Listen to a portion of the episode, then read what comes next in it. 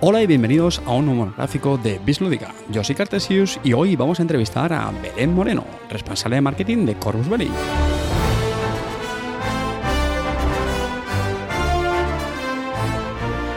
¿Qué tal, Belén? ¿Cómo andamos? Hola, buenas. Pues muy bien, aquí estamos. Ya casi, bueno, no, tanto como un año, desde que la última vez que nos vimos eh, físicamente en, en Essen, de 2017, en el stand vuestro de Corvus Belli. Y, nada, aunque sea ahora por Hangout, pero volvemos a vernos las caras y por mi, por mi parte un placer tenerte aquí y ya desde ya al darte las gracias por, por tu tiempo para esta entrevista. Igualmente, muchas gracias por invitarme. Yo encantada de hablar contigo y estas cosas a mí es que me gustan mucho. Oye, pues, pues, pues genial. La verdad es que, como seguramente los oyentes de, de Lúdica sabrán, eh, no voy a ocultar que uno de los motivos de esta entrevista es porque últimamente el juego que me tiene loco, y hablaremos sobre él, es, es Aristella, que lo sacó Corvus el año pasado. Y, dijimos, pues mira, vamos a hacer una entrevista a Belén, que la verdad es que es una tía bastante enrollada, que seguro tiene cosas muy interesantes que contarnos. Y así pues también hablamos un poquito sobre... La, conocemos mejor, porque de hecho yo quería empezar eh, sobre eso, vamos a hablar de varios temas, pero yo quería mm, que la audiencia de Bislúdica pues, conociera un poquito mejor cómo es Belén Moreno mm, como jugona, ¿no? qué gustos tienes, eh, sobre todo pues aficiones, pues no sé si le das sobre todo a juegos de mesa, si también jugáis a rol, o solamente juegos de minis, te gusta leer cómics, cuéntanos un poco. Pues mira, yo lo que realmente empecé, como mucha gente de mi generación, fue con Dragon Ball, fue mi primer incursión friki, de ahí ya pasé más al manga y al anime, y luego ya cuando conocí a mi, a mi marido, ya empecé con los Wargames. Empecé jugando a, a Warhammer y a Blood Bowl fueron mis primeros incursiones en el mundo de los Wargames. Después, pues muy poquito, vendría Infinity, porque yo era jugadora de Infinity antes de trabajar en, en Corvus Belli, algo que, que mola mucho. Y, pero a mí lo que más me gusta de todo son los juegos de rol. Lo que más me gusta es el, el rol. Entonces, sí, solemos quedar para jugar a, rol y ya llevo muchos años jugando a rol y también bueno, juegos de mesa porque en Corvus hay muchos jugones y tenemos a Connie que es nuestro suministrador oficial de juegos de mesa que es nuestra biblioteca y normalmente siempre suele organizar una partida y nos enseña todos los, juegos le doy un poco a todo. la verdad es que ahora a lo que menos juego, curiosamente, es a, Infinity, porque de nuestros juegos, al que ahora están enchufados, es a la Aristella también. Llevo unos cuantos meses sin jugar a Infinity. Lo, comentaremos luego, hombre. Me imagino que también es un juego que, requiere bastante tiempo. Oye, pues tenemos ya algunas cosas en común, ¿eh? Yo también fui jugador de, Warhammer. Eh, Blood Bowl es uno de mis juegos preferidos.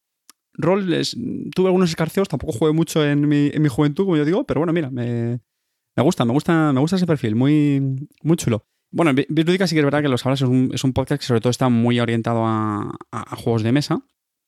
Eh, sobre todo lo que nos centramos y, bueno, cuéntanos un poco, ¿cuáles son los últimos juegos que has... Eh, últimas partidas que has echado o si has realizado alguna compra? El, último juego que me he comprado, que he participado por Kickstarter, es el de Good Tears, que vamos a ver qué, qué, tal, qué tal está. Esa ha sido mi última compra por Kickstarter y el último que jugué es el Rising Sun. Ah. Que estuvimos jugando todos juntos y la verdad es que me, me encantó, me, me gustó muchísimo. Bueno, eh, miento, al último que, hemos jugado es al Categories, el día de mi cumpleaños, que me lo regalaron Categories y estuvimos jugando aquí, bueno, pues eh, Fernando Liste, nuestro Lord Commander, V, eh, Connie, estuvimos aquí todos en, mi casa, que me dieron una sorpresa, estaban todos aquí de sorpresa y estuvimos jugando al Categories, curiosamente, que hacía muchísimos años que no jugábamos y al final nos tiramos por, por un clásico. Eso te decir, digo, los, clásicos al final, pues nunca mueren, ¿no? Siempre, siempre funcionan, yo creo. Creo que hay que tener siempre respeto a, todos los juegos, ¿no? Yo, creo que muchas veces los, jugones de esta afición los, miramos a veces un poco por encima del hombre, pero yo creo que, ¿no? que son juegos que también que siguen funcionando muy, muy bien.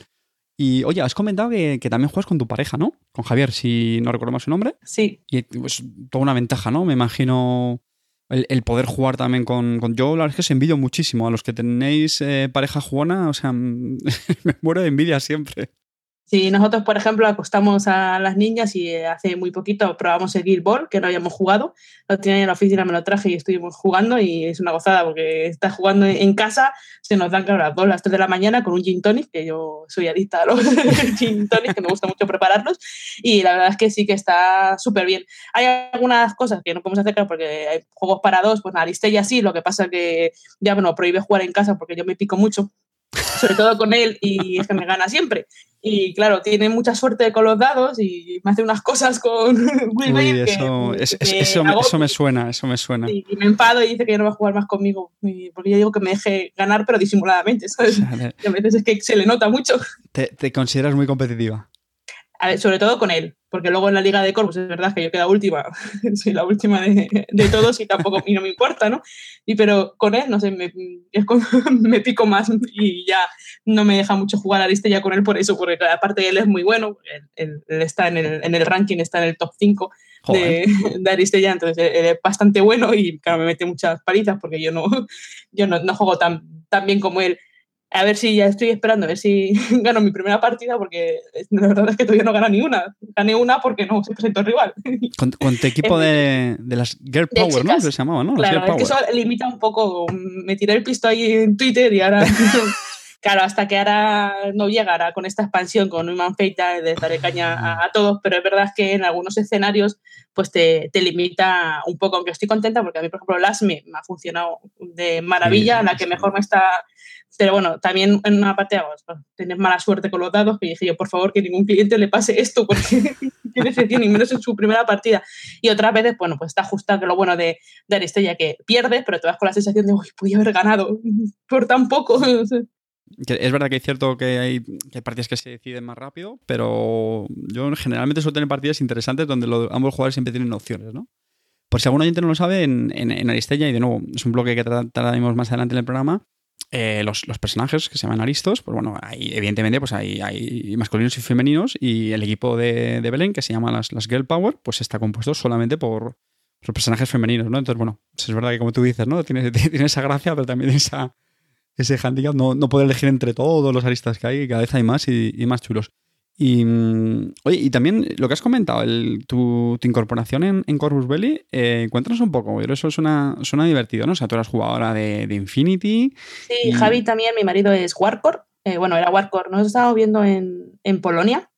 Esto fue hace más de un año, pero bueno, llevo desde junio del año pasado, acabo de cumplir hace nada el año en Corvus Belli. Y nada, y estaba, yo estaba embarazada ya de nueve meses a punto de dar a luz de mi segunda hija y vi la oferta en las redes sociales de, de Corvus Belli, en la página de, Facebook de Infinity, vi la oferta y cuando vi todo lo que pedían, que era como una lista de Reyes Magos, dije, esa soy yo. O sea, están pidiendo mi, mi perfil y ya me puse en contacto con la chica de recursos humanos, la escribí a su correo, al correo de Corpus, a, LinkedIn, por todo lo, que se me ocurrió y ya se puso en contacto conmigo cuando vio mi perfil. Eh, obviamente le, le, encajaba porque conocía el juego y mi perfil encajaba muy bien. Y nada, pasé, yo estaba viviendo en Polonia y a punto de dar a luz y a mí me, bueno, hice la entrevista por Skype primero con la chica de recursos humanos, con, con, Silvana, y después ya con nuestro Lord Commander, con Fernando Liste, y ya el día que estaba dando a luz me confirmaron que, que iba a trabajar en, en Belli y un mes después ya estaba volando con toda la familia para incorporarme al, al puesto. Así que bueno, hice mucho de, de, la empresa que a mí me contrataron estando embarazada, con lo cual. Sí, la verdad es que, oye, eso fue un, buen, un buen punto. Ya me quedé ahí diciendo, porque claro, yo en la entrevista no sabía, digo, digo que estoy embarazada, ¿no? Y bueno, yo obviamente lo dije porque yo soy así y dije, se lo dije desde el primer momento que estaba embarazada, que estaba a punto de dar a luz y mira, sin, sin, ningún problema y es verdad, tenía razón, era mi perfil, respondía conmigo. Y la verdad es que es un, Chapo una por, por Corbus. Y hoy has mencionado el, que, tu, que tu pareja Javier es, es Warcore. Eh, cuéntanos un poco qué, qué, es esto de los Warcore, aunque es verdad que lo teníamos, estaba previsto comentarlo cuando hablásemos de, de Corvus Belli y de cómo, cómo funcionáis. Eh, pero bueno, ya que lo comentas, pues yo creo que por si. Lo que te digo, ¿no? Como la audiencia de Lúdica, mm, yo creo que no, no, es una audiencia tan especializada en, el tema de minis y de Corvus Belli, ¿no? Eh, pues seguramente que más de uno se preguntará, ¿qué es eso de, del Warcore? Pues mira, te cuento, al principio, desde el principio de Infinity, cuando empecé Infinity, había un montón de gente que les gustaba mucho el juego y se dedicaba pues a enseñárselo a sus amigos, a su grupo y recompensarlo en cierta medida pues a través de, un programa de puntos, como puede ser de fidelización. Eh, los Warcore son personas que nos mandan una solicitud porque les gusta mucho nuestros juegos, tanto Infinity o Aristella, y quieren evangelizar a su comunidad, por decirlo así, enseñar su juego entre su grupo de, amigos, entre las tiendas que tienen alrededor. Y nosotros lo que hacemos es, cada vez que hacen un evento, ya sea una demostración, una partida, un torneo, le damos unos puntos, unos puntos Warcore que luego se pueden canjear en la, en la tienda online. Normalmente nuestros Warcore lo que hacen es canjear los puntos para conseguir premios, productos, para luego darlos como, como torneos, porque como premios de torneos, porque en realidad la gente que son Warcore son nuestros mayores fans. Ya tenemos una suerte con, con el programa porque están ahí, porque realmente adoran nuestro producto y la verdad es que no podemos tener mejores embajadores de, de marca que esas personas que juegan todos los fines de semana a, a nuestro juego. Cualquiera puede ser Warcore, solo tiene que mandar una solicitud y nuestro Warcore jefe, que es eh, Connie, eh, revisa todas las, todas las solicitudes y normalmente si no hay muchos Warcore en la zona, pues es un proceso bastante, bastante rápido. Es interesante, si alguien sabe quién es el Warcore, ya sabe. A, a mí sinceramente me parece un absoluto acierto. O sea, al final es una, un, estableces una relación, eh, como, como, dicen los yankees, win-win. O sea, ambas partes se ven, se ven beneficiadas. Es justo lo que tú dices. O sea, yo eres gente totalmente entusiasta con el juego. Y a, a mí me pasa. O sea, yo, a mí me pasa, por ejemplo, y lo habíamos comentado incluso, incluso por Twitter, yo ahora mismo estoy en un momento que estoy muy, muy entusiasmado con el juego. Se le he enseñado ya a no sé cuántas eh, personas. Y dices, joder, ¿por qué no aprovechar ese entusiasmo de la gente eh, pues hacemos delegados de, de, de, del juego y que, oye, por supuesto, recompensar ese, ese esfuerzo y ese entusiasmo, ¿no? Y ahora ambas partes se ven beneficiadas. más o menos, ¿cuántas, ¿cuántos workos hay en...? Me imagino que habrá workos a nivel internacional, porque esto también lo comentaremos uh -huh. luego. Corurbelis es una, es una compañía con un perfil eh, muy internacional. A mí me... Yo sí que es verdad que no, no jugado a Infinity, el primer juego que empezó vuestro es Aristella, pero sí sabía antes que, que habéis tenido mucho éxito a nivel, sobre todo internacional, y lo, y lo estuvimos comentando en Essen. Y de hecho, en el monográfico que dedicamos a Aristella en, en programas anteriores. Eh, y decía, mmm, imagino que hay workers eh, también en, fuera de España, sí. ¿no? Y, y sí, sí, nos, tenemos un, un, total aproximadamente de 250 workers en la, en la actualidad. Eh, algunos más activos, otros menos activos, están alrededor de todo el mundo. Nuestro principal mercado es exterior. Nuestras ventas están, el 50% lo representa Estados Unidos. Luego vendría España, pero luego está UK, Francia, Alemania entonces, realmente nuestra empresa, nuestro mercado principal está en Estados Unidos. Allí es donde más Warcore hay, por, también por densidad de, de, población. Y sí, hay Warcore por todos los lugares del mundo. hay en Latinoamérica, en África. Ahora estamos que va a ser la Comic Con en África, por ejemplo. En África, wow. En África, sí, sí. Está cubierto todo lo. De verdad que, que, que Infinity pues, mueve, mueve, mucha gente y eso es alucinante. ¿Y, ¿Y de España sabes más o menos cuántos hay en España? unos 50. Ajá, wow. Antes de, de, continuar con más temas de Corbelli, vamos a seguir hablando sobre la, la Belén jugona, como decía antes. Mm. Y, y, bueno, ¿te atreverías a hacer un, un top de, de, juegos que te gusten?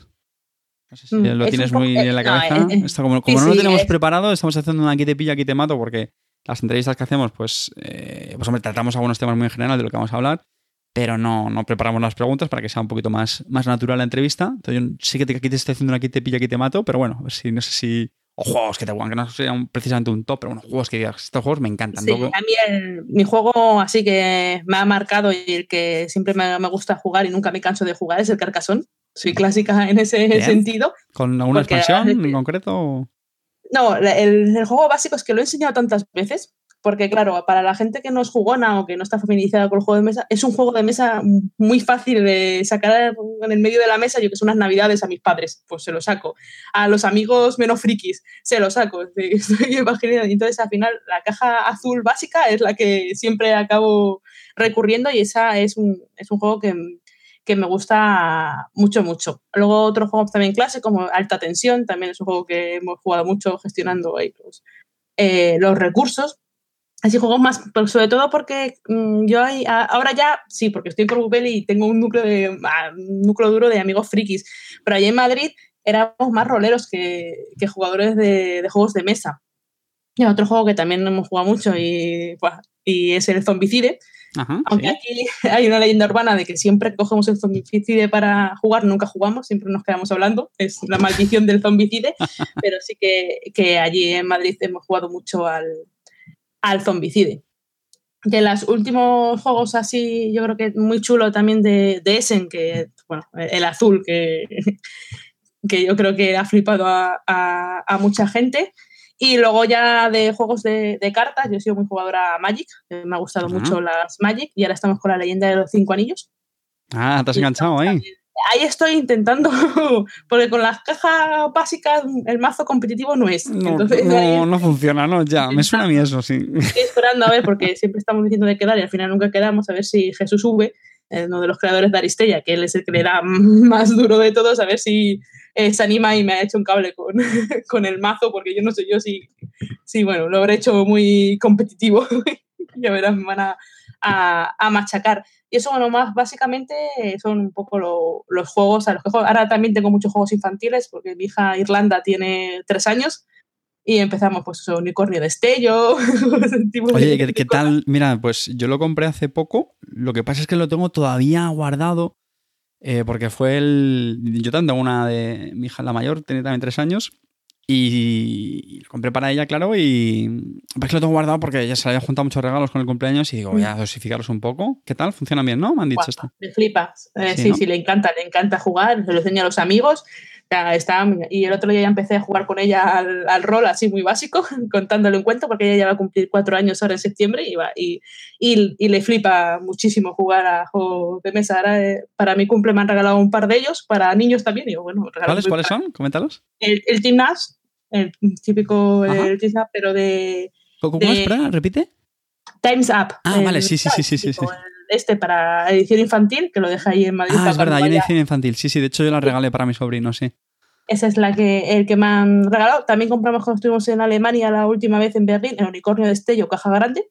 Caja grande. Ah, pues esa no la conocía. Que viene en grande, sí, que lo han sacado nuevos, novedades del año pasado. Y me dijo en, en Gama, en Nevada, que estuve en, en, en marzo, estaba ahí la chica de ABA y le pregunté y me dijo que iba a salir en, en España en el año que viene, en 2019. Y bueno, como le gusta tanto, le gustará. Y luego tengo otro de Smart Games, que es de Caperucita Roja. ¿Ah? Y es de mover fichas y la verdad es que está muy chulo, pero todavía no se lo he sacado porque te lo voy a dejar para, para Navidades, porque también por lo mismo, porque se le junta tanta cantidad de, de regalos que es una locura. Y luego también por Belcami eh, cogimos uno que se llama Emoción, que es de cartas, que explica las emociones o los adjetivos de las emociones por grados. Y me pareció chulo para hablar de algunos temas. Y esas son las últimas, pero estoy casi más puesta en juegos de niños que últimamente. Yo creo que eso nos pasa. Eso nos pasa, ¿no? A los que tenemos eh, niños en estas edades, ¿no? Que sí, sí, sí. Yo estoy, me he empezado pensando igual, ¿eh? Estoy empezando ya a fichar un montón de, de juegos para estas, para estas edades. Oye, has comentado, eh, claro, entiendo que por tu trabajo, eh, pues es normal que te desplaces a, varias convenciones, ¿no? En, el extranjero. De hecho, creo que vais a ir a, a Gen Con, ¿no? Que me parece. Sí, el martes ya no, nos vamos ya. La semana que viene ya volamos allí. Vamos Fernando Lister, nuestro Lord Commander, Carlos Jauger Bostia, el embajador de marca, y yo vamos los tres a, a Gen Con este año. Yo este año ha sido mucho de viajar, me ha tocado todas porque es verdad que estuve en, en Nevada, en Gama, en una convención del, del sector, de, es toda una de sectorial solamente para distribuidores y tiendas, uh -huh. y ahí estuvo bastante bien. Ahora toca, bueno, estuve en Salute también en, en, Londres, en la que es también una feria de miniaturas.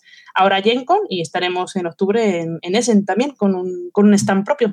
Sí, eso me, me, parece que me lo comentaste. No sé si fue en el propio Essen el año pasado o no sé, bueno, algún correo que cruzaríamos, pero sí, ¿no? Me comentaste eso, que ibas a tener un, un stand propio en, en Essen, genial. Uh -huh, sí. La verdad es que este año tendré imposible con todo el dolor de mi corazón pero pues sí que quiero repetir. Oye, ¿y cómo llevas el, el tema ese de los viajes? Ahora que no nos escucha nadie, ¿cómo, no, a mí me ¿cómo lo llevas? ¿A ti te gusta viajar? Sí, me encanta, me gusta viajar mucho. Además, la, la casualidad es que los últimos viajes los he hecho sola y la verdad es que yo no tengo ningún inconveniente. Tuve muchísima suerte en el viaje que estuve en Nevada porque mi compañero de asiento de lo, del vuelo, cuando fui el eh, vuelo Madrid-Chicago, fue alucinante, me hice súper colega de él y él tenía sala VIP y me invitó a su sala VIP y estuve como cuatro horas en una sala VIP donde te daban comida, bebida y fue bastante, bastante chulo. Hombre, es duro sobre todo las horas de, viaje, pero para mí yo estoy encantada. Y, y aparte, en, en, tu caso también, claro, pues me imagino tendrás que trabajar pues, con, gente de, diversas, eh, vamos a decir, culturas, ¿no? Eh, nacionalidades, ¿no? Eso también tiene que ser bastante enriquecedor, ¿no? Me imagino es fantástico poder trabajar con los compañeros de, Estados Unidos, que tenemos una persona allí en, Estados Unidos, conocer a gente de Canadá, de Australia, hablar con los distribuidores. Es espectacular porque aprendes eh, muchísimo. Yo en este año creo que he aprendido más que en toda mi carrera. Y eh, yo estoy, estoy encantada. La parte de viajar me, me, gusta un montón. De hecho, suelo ser yo la que toma la iniciativa de, oye, mira, me voy aquí, por salute, un día, voy y vengo. Paso una noche y vengo, que está Londres, aquí está al lado. A mí no me cuesta coger vuelos, nunca me ha costado. Eh, me ha costado. De hecho, he solido viajar bastante por, por trabajo. Es verdad que a Estados Unidos nunca había ido y bueno, se hace un poco duro, pero bueno. También ahora que con la maternidad y con niñas tan pequeñas, por ejemplo, el poder tener tiempo para leer un libro es complicado y, tirarte ocho horas en un avión y terminarte dos libros es como bien. para, para, desconectar, sí. O sea, la parte, la parte positiva es esa y luego al final, pues eso, una, una, semana tampoco se te pasa muy, muy rápido, como estás en toda la actividad de la propia convención, realmente no eres ni consciente del tiempo. Yo me parece que me había ido dos días y me había ido una semana entera. Hombre, mm, se te ve que eres una chica valiente y, aparte una de las cosas que reconozco que me marcó cuando estuvimos hablando en, en Essen eh, es que eh, eres madrileña, lo has antes así un poco de, pasada y estás, estás viviendo en, en, Galicia, eh, pues donde está la sede de Corbus, de Corbus Belli, ¿no? Y, digo que me marcó porque, pues, pues, hombre, a ver, los que nos escuchen sobre todo de España, pues sabrán que lo normal es al contrario, ¿no? Es decir, eh, en, España estamos muy acostumbrados a que las grandes capitales, Madrid, Barcelona, eh, Sevilla, y luego pues son los que reciban, ¿no? Gente de, de, provincias de fuera y es raro que a lo mejor pues, madrileños se vayan, se vayan incluso a sitios tan remotos como es Galicia, ¿no? Entonces, pues oye, a mí eso sinceramente me parece, me, parece vamos, valiente, me parece bien por ti. Es un cambio bastante bueno. Yo digo que he ido evolucionando, ¿no? Porque yo vivía en Madrid y de Madrid pasé a Poznan, Polonia, que es una ciudad grande, pero más pequeña que Madrid. Y ahora he venido aquí a Bueu, que es una ciudad, es un pueblo. Claro, claro, es un cambio importante. Sí, es un cambio de mentalidad. Yo que sé, cosas tan chorras como el McDonald's. Es como que ibas a. Yo allí en Madrid, en Poznan, ibas al McDonald's cuando querías. Era como, voy al McDonald's, vale, vamos a tomar algo rápido. Y aquí no, claro, aquí tienes que coger el coche y planificar que vas al McDonald's. Pobrecillo, pobrecilla, que estás en Galicia, que en vez de McDonald's tienes ahí, vamos, el mejor marisco del mundo claro, tengo el pulpo abajo, sí. Y, vamos, y de la mejor gastronomía del país la tienes ahí.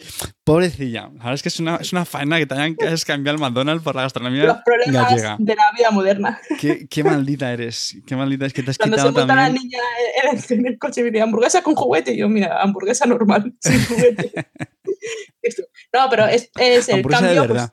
Sí, el cambio se nota en, eso, sobre todo, en que es, claro, totalmente diferente de estar acostumbrado todos los fines de semana a un centro comercial, porque es lo que haces, eh, sobre todo en Polonia, que son muy fan de los centros comerciales, pues aquí no hay, es que no, no hay centros comerciales, porque lo que hay, bueno, yo no lo llamo centro comercial, pero, por lo demás está genial, claro, tienes naturaleza, e, es otra vida, es cambiar el chip completamente y yo la verdad es que estoy contenta y estamos, vamos, para criar a niñas y todo, estoy estoy contenta con, el cambio. Animamos entonces a, los madrileños que emigren y que, nos dejen, que dejen de saturar las autovías y los atascos que tenemos aquí. Por favor, salir de la comunidad.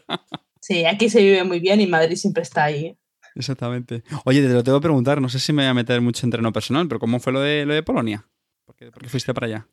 Fue por trabajo también, el trabajo de a mi marido, le hicieron una oferta allí que no pudo, que no pude rechazar y nosotros siempre hemos visto, bueno, las oportunidades laborales nos ha parecido muy importante, tanto para mi carrera como para la de él, y decidimos irnos a Polonia. Yo dejé mi trabajo, mi contrato indefinido en, en Madrid, como ya era, también era directora de comunicación en una empresa, y nada, me dije era el, momento perfecto para terminar mi doctorado, que eso lo hice, y me fui a, a Poznan y estuve dando clases en la universidad. Allí como, como profesora. Yo sabía más o menos por mi perfil que, que iba a poder encontrar trabajo en, en, Polonia, así que me lancé a la aventura y enseguida hice contactos en la universidad y, y puse me puse a trabajar allí, una parte que, bueno, yo también soy profesora y me, me, encanta dar clases. Y allí nos fuimos y ahora ha sido un poco al revés, me salió a mí la oferta de Corbupelli y dijimos, bueno, pues ahora nos cambiamos y nos toca venirnos. para Polonia, Polonia es un país, eh, corrígeme, eh, pero también un poco la, foto que tengo de ellos, que a nivel lúdico, en, en, en juegos de mesa, están también, bueno, pues eh, bastante puestos, ¿o no? ¿O no? ¿O no? Sí, están muchísimo más que en España, pero con mucha diferencia. Nosotros tenemos un amigo que se llama Cuba, él su trabajo consistía en ir a los colegios a enseñar juegos de mesa y le pagaba el ayuntamiento. Sea, a ese, a ese nivel. O sea, que es una cosa cultural y que le da mucha importancia al pensamiento estratégico, a la táctica que puedes aprender en un juego de mesa. Toda la parte ahora que estamos viendo en España, que hay una nueva tendencia, ¿no? De utilizar los juegos de mesa como vehículos para la educación en las aulas, la gamificación de las aulas, etcétera. Pues allí en Polonia ya lo llevan haciendo eh, hace, durante mucho tiempo. No hay que olvidar que Polonia tiene una gran influencia de Alemania y Alemania los juegos de mesa no, la importancia que tiene. Bebe un poco de esa, esa disciplina. Allí no hay un centro comercial que no vayas que no tenga un corner o un, eh, como una especie de kiosquillo con juegos de mesa y de, toda la, de, de, todos los tipos. O sea, y es muy habitual encontrarte bares, bares donde juegas a juegos de mesa. Es bastante habitual. He pasado a Varsovia, a Poznan, a Wrocław, en cualquier ciudad te puedes encontrar este tipo de bares sin, sin problema. Interesante, vamos, que en ese sentido están prácticamente como en Alemania, ¿no? Yo creo. Sí, sí, en ese sentido, sí. La única pega que tienen, claro, a diferencia de Alemania, es que no tienen tanta cantidad de, juegos traducidos a su idioma. O sea, es más complicado encontrar, tiene mucho material en, en, inglés. Es la única gran diferencia que se puede, que se puede encontrar con, con Alemania. Pero a nivel cultural está al mismo nivel. El juego de mesa está muy, muy establecido. Interesante. Oye, hay una pregunta que te tengo que hacer. Eh, y es, mm, ¿cómo ves tú la mujer en, la afición? De hecho, eh, antes de, pues momentos antes de empezar a grabar el, programa, estaba pensando, eh, porque en Bislúdica sí que es verdad que hemos hecho varias entrevistas. A ver, normalmente sacamos el, el, programa estándar, digamos, pues cada dos o tres semanas, donde hablamos de los juegos tal. De vez en cuando sacamos monográficos como este, que son entrevistas o algún tema en concreto. Pero estaba yo pensando que yo creo que nunca habíamos entrevistado a una, una chica. Y, y, pues mira, la verdad es que me parece un tema interesante y sobre todo también ahora de muy actualidad, aunque el podcast es un formato muy asíncrono, pero ya temporal, pero bueno, ¿no? seguramente la, la, gente nos escuchará en, breve y es un tema muy de actualidad, ¿no? Todo el tema de, del feminismo, de la reivindicación de la mujer. Mm, yo te quería preguntar sobre este tema, es decir, ¿cómo, cómo ves tú la mujer en la ficción? Eh, ¿Por qué crees que hay tan pocas mujeres en la ficción? Que me imagino que no estarás de acuerdo, ¿no? Porque al final es un hecho sí. estadístico y vosotros también lo veis. Sí, bueno, Tú sobre todo tienes datos... datos de esos, vamos. Sí, sí. Eh, y, y, bueno, luego, luego tengo más preguntas, pero ¿cómo, no sé, cómo lo... Cómo Todavía lo queda mucho camino por, por, recorrer en todos los ámbitos. Es verdad que eh, hay pocas entrevistas a mujeres porque hay poca presencia de mujeres en el, en el sector. En el propio Corbuperi, pues poco a poco somos, eh, estamos siendo más, más, mujeres, sobre todo en los que son los puestos de, de dirección como por ejemplo, como puede ser en el desarrollo propio de, eh, de los juegos. Y poco a poco se van rompiendo eh, barreras en ese sentido. Lo que sí que vemos es que está creciendo, la presencia cada vez es mayor y no presencia como antes, porque yo siempre tengo un poco de recuerdo de que las mujeres entraban a los juegos de mesa o a los wargames, todavía más difícil entrar a, lo, a los wargames en la presencia femenina, a través de los novios. No dejaban de ser sí, las parejas de que de repente mm, oye, te, me traigo a mi novia y así es como se ha ido un poco introduciendo a la mujer. Ahora cada vez eso pasa menos. Hay mujeres que van y juegan. Yo, por ejemplo, mi sensación con el mundo de los wargames, bueno, pues a veces es complicado porque vas a un torneo donde todo solo hay chicos y claro, llamas la atención. Poco a poco, pues cuando te conocen, pues te aceptan en la comunidad y ya no hay ningún problema, pero de verdad que al principio pues corta porque, hombre, hay de todo y como hay de todo, pues a veces hay situaciones desagradables y entiendo que a cualquiera que encima no está en su entorno y que se está iniciando en esto, pues te pueda costar más. Pero afortunadamente eso ya está cambiando. Está pasando con el rol, donde la presencia de mujer está, ya es mayor y también está pasando, yo creo, con los juegos de mesa. Y bueno, eso se puede ver en Essen, se puede ver en cualquier evento, incluso yo lo veo en nuestras propias ventas, donde cada vez hay más, más mujeres. Nosotros ya empezamos a tener Warcors chicas, que uh -huh. pues antes no tenían, pero son como cuestiones de detalle. Nosotros ya estamos haciendo por tener camisetas de Warcore de chica, que hasta ahora ni teníamos. Que como, ah, sí, queremos chicas, pero coño, una camiseta también para, la, para las chicas. Son detalles que poco a poco se van puliendo. Nosotros también estamos poniendo, estamos muy concienciados y ahora tenemos muy en cuenta en las miniaturas. Intentamos que se representen al mayor número de, de mujeres. Las hay que llevan tacones y las hay que no. Pues también tienen que estar eh, representadas. Y yo creo que con Aristella se puede ver muy bien cuál es nuestro enfoque y cuál es nuestra perspectiva, porque en Aristella son todas mujeres guerreras, mujeres con, de muchos tipos. Tenemos una valquiria que no respondería ni a una sí, chica nórdica, plumita, fina, no, ¿sabes? Es lo que es, es valquiria. Y bueno, esa es la línea que nosotros queremos eh, seguir como empresa. A nivel personal creo que todavía queda muchísimo que hacer, hay muchas eh, barreras dependiendo de qué comunidad y en qué sector. Y, pero bueno, también veo que cada vez somos pues eso, más.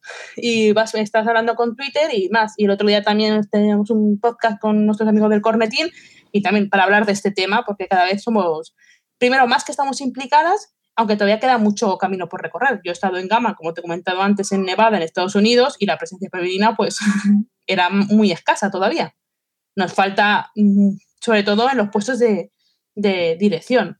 Ahora mismo en Corbuberi somos dos, mujeres solo en, puestos de, dirección, pero bueno, poco a poco vamos rompiendo. Y, por ejemplo, en no es por nada, simplemente porque no se ha dado la, circunstancia hasta ahora, porque claro, tú en un proceso de selección tampoco es que vides si es un hombre o es una mujer. Y aparte, hombre, yo creo que también, no sé si coincidirás, eh, pero también justo en, eh, en, este sector donde pues al final tiene más presencia masculina, yo creo que también es normal que luego traducido a nivel profesional, ¿no? Pues, pues se mantenga ese, ese, ratio, ¿no? Pues fíjate, tienes el caso eh, que a ti te encantaba jugar Infinity y pasaste a la plantilla de, de Corvus Belli, ¿no? Pues entiendo que en esa proporción se, se traduce también luego en, en, el trabajo. Pero bueno, ¿y, ¿y, por qué crees que venimos de esa situación? Porque eso es una pregunta que también nos hacíamos los, los miembros de Bislúdica en algún programa atrás.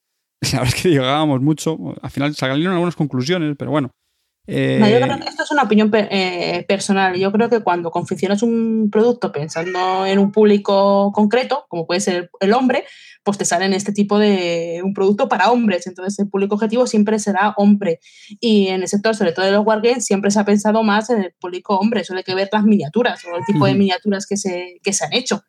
Esas miniaturas, bueno, pues a una mujer, pues no digo que no, que a muchas le puedan parecer bonitas y que se sientan identificadas pero la realidad es que la mayor parte no nos sentimos identificadas con esa miniatura. Y no, a mí no me importa que haya miniaturas extra sexualizadas, o, pero cuando te pones en, un momento en el que tú miras las miniaturas femeninas y ves que no saben ni coger un fusil, porque parece que no saben ni coger un fusil y ves una miniatura, oye, que va a la guerra.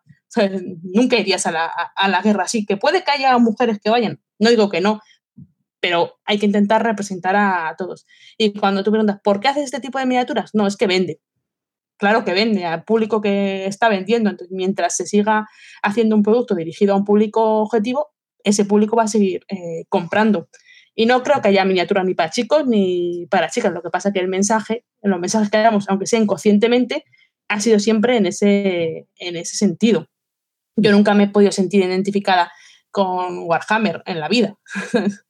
porque tenían las hermanas de batalla y ya está. no te podías sentir identificada. A mí me hizo muchísima ilusión en el último interplanetario cuando una de, la, una de, las, nuestras miniaturas, un nómada, una chica con la cabeza rapada, me vino un aficionado y me dijo, mira, mi hermana pequeña ha empezado a jugar por esta miniatura. Porque era lo que le gustaba, decir, una chica, y no respondía a un estereotipo de una mujer débil, es que ella quiere una mujer fuerte. Eso es lo que la, representa y nos representa mucho. Cuando tú estás jugando rol, tú quieres ese. Mm, pues, un poco ha sido inconscientemente, porque vivimos en una cultura que es la que es, como se han ido desarrollando los productos. Afortunadamente ya está cambiando porque a veces incluso conscientemente pues nosotros lo estamos haciendo conscientemente, es decir, pues oye, mira, ¿por qué no va a haber caballeros de Santiago mujeres? Pues sí, ¿por qué no? A ver, ¿quién dice que no pueden ser caballeros de Santiago mujeres? Pues vamos a, pues vamos a hacerlas. y internamente habéis tenido alguna vez una discusión sobre esto. Eh, aquí voy a pensar, aunque no lo conozco muy a fondo, ¿vale? Pero me voy a pensar más en Infinity que en Aristella, ¿vale? Porque en Aristella sí que es verdad que para empezar, como bien has dicho, una de las cosas que a mí me, me llamó la atención cuando empecé a jugarlo eh, es que manteníais una paridad entre personajes masculinos y femeninos. Eh, que de hecho ahora van a salir más personajes, va a ser una expansión donde todos los personajes, los cuatro personajes son, son femeninos, así que oye, chapó, genial.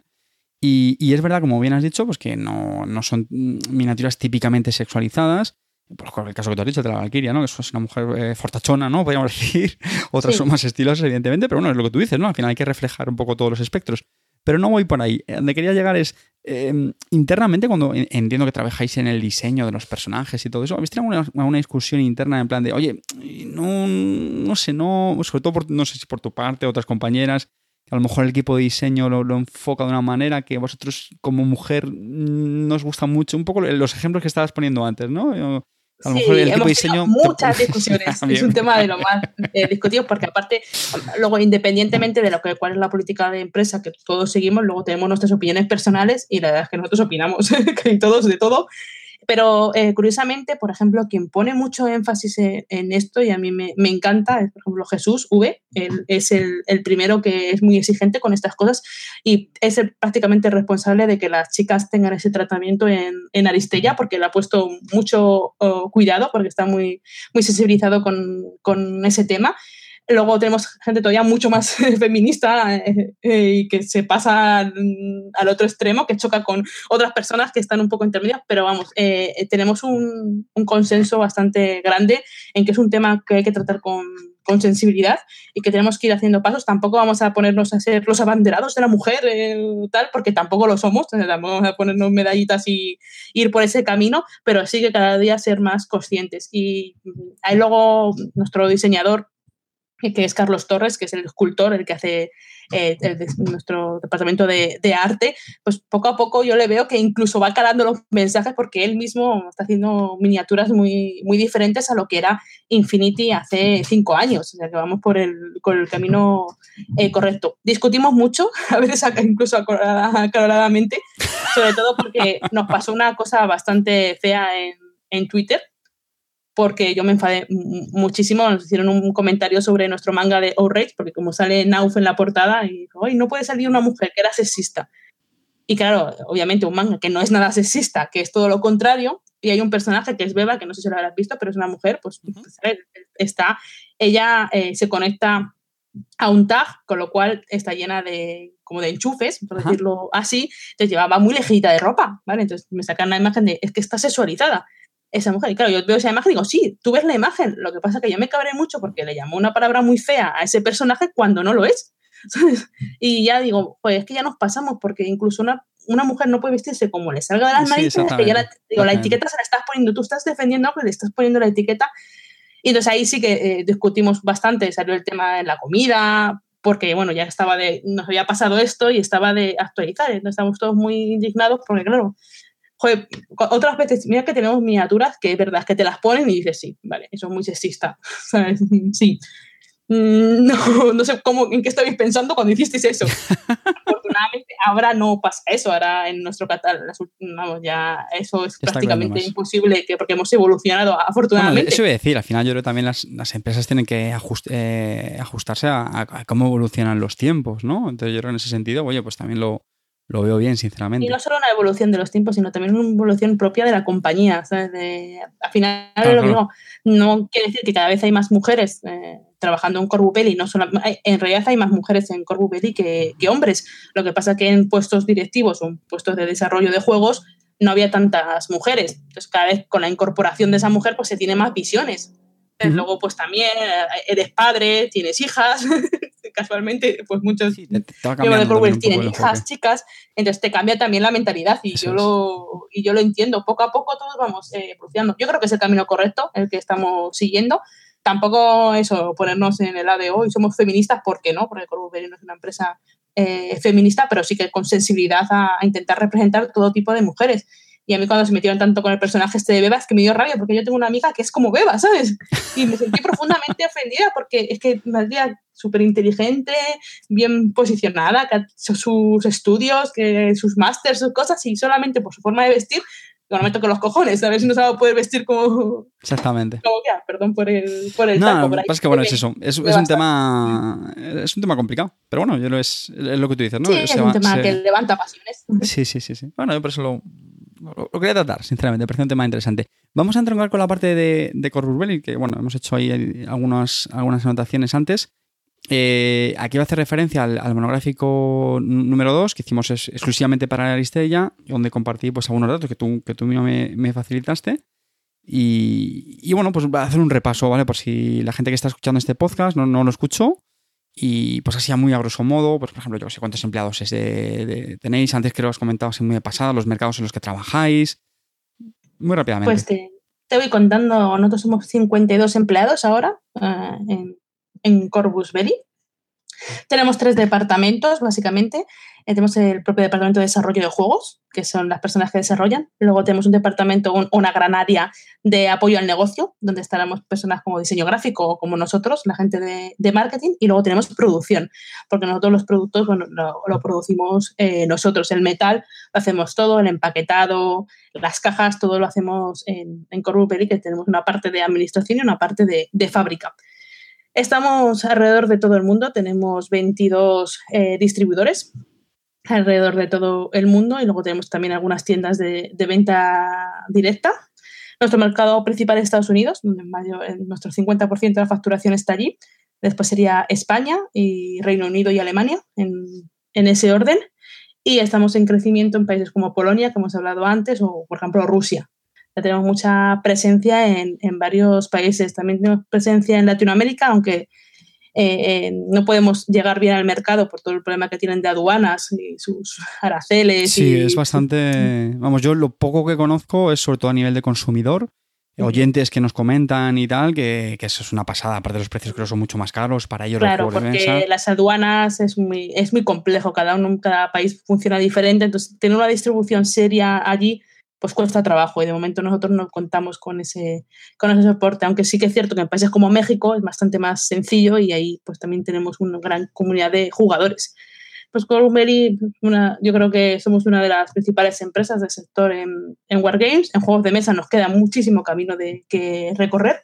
Entonces tenemos a eh, Aristella, que estamos súper contentos porque las reacciones no pueden ser mejores de, de Aristella. Nos cuesta encontrar eh, críticas negativas, con lo cual es súper bueno igual cositas que nos critican, bueno, pues tampoco son tan para criticar. Como, como fan del juego, sí, absolutamente de acuerdo. Le dedicaremos luego un, bloque también concreto a, Aristella, pero la verdad es que estoy muy de acuerdo. No, no quiero que esto tampoco, esta época, se, se convierta en un, autobombo de, de, Corus Belli, ¿vale? Pues de hecho hay algunas preguntas que también eh, te quiero hacer ahora. Pero es que con el de Aristella, vamos, eh, pocas críticas, totalmente de acuerdo. Sí, yo estoy, yo estoy cuenta, a mí es que personalmente me gusta mucho Aristella. Yo a mí el día que llegué a Corbu Belly, el segundo día, me hicieron una demo del juego y jugué y yo dije, es que tengo que vender esto, esto es una pasada, esto es muy buen producto. con este producto solo pueden pasar cosas buenas porque es, es, muy, buen, es muy buen juego. Yo estoy muy, muy orgullosa. Y bueno, en, entiendo las dos eh, principales patas que tenéis ahora, ¿no? La parte de Infinity y la pata de Aristella, ¿no? Eh, ¿Correcto? No, no, me dejo nada, ¿no? Sí, sí. Sí, ahora mismo como juegos en, el mercado tenemos Infinity, que es el producto principal, que es el que básicamente eh, casi toda la compañía trabajamos enfocados a Infinity porque deja de el hermano mayor, bueno, casi, casi más la mamá. Y luego tenemos Aristella. El equipo de Aristella es un poquito más pequeño, porque una de las cosas que tenemos clara es que no podían compartir recursos eh, Infinity y Aristella, para que nada, más que nada para que ninguno de los dos productos se viera afectados el uno por el otro. Entonces el equipo de diseño eh, de Infinity va por un lado y el equipo de diseño de Aristella va por, otro lado. Somos los mismos, trabajamos en la misma oficina, pero bueno, tenemos equipos diferentes para eso, para nunca pisar eh, los recursos y que cada uno tuviera su propio soporte.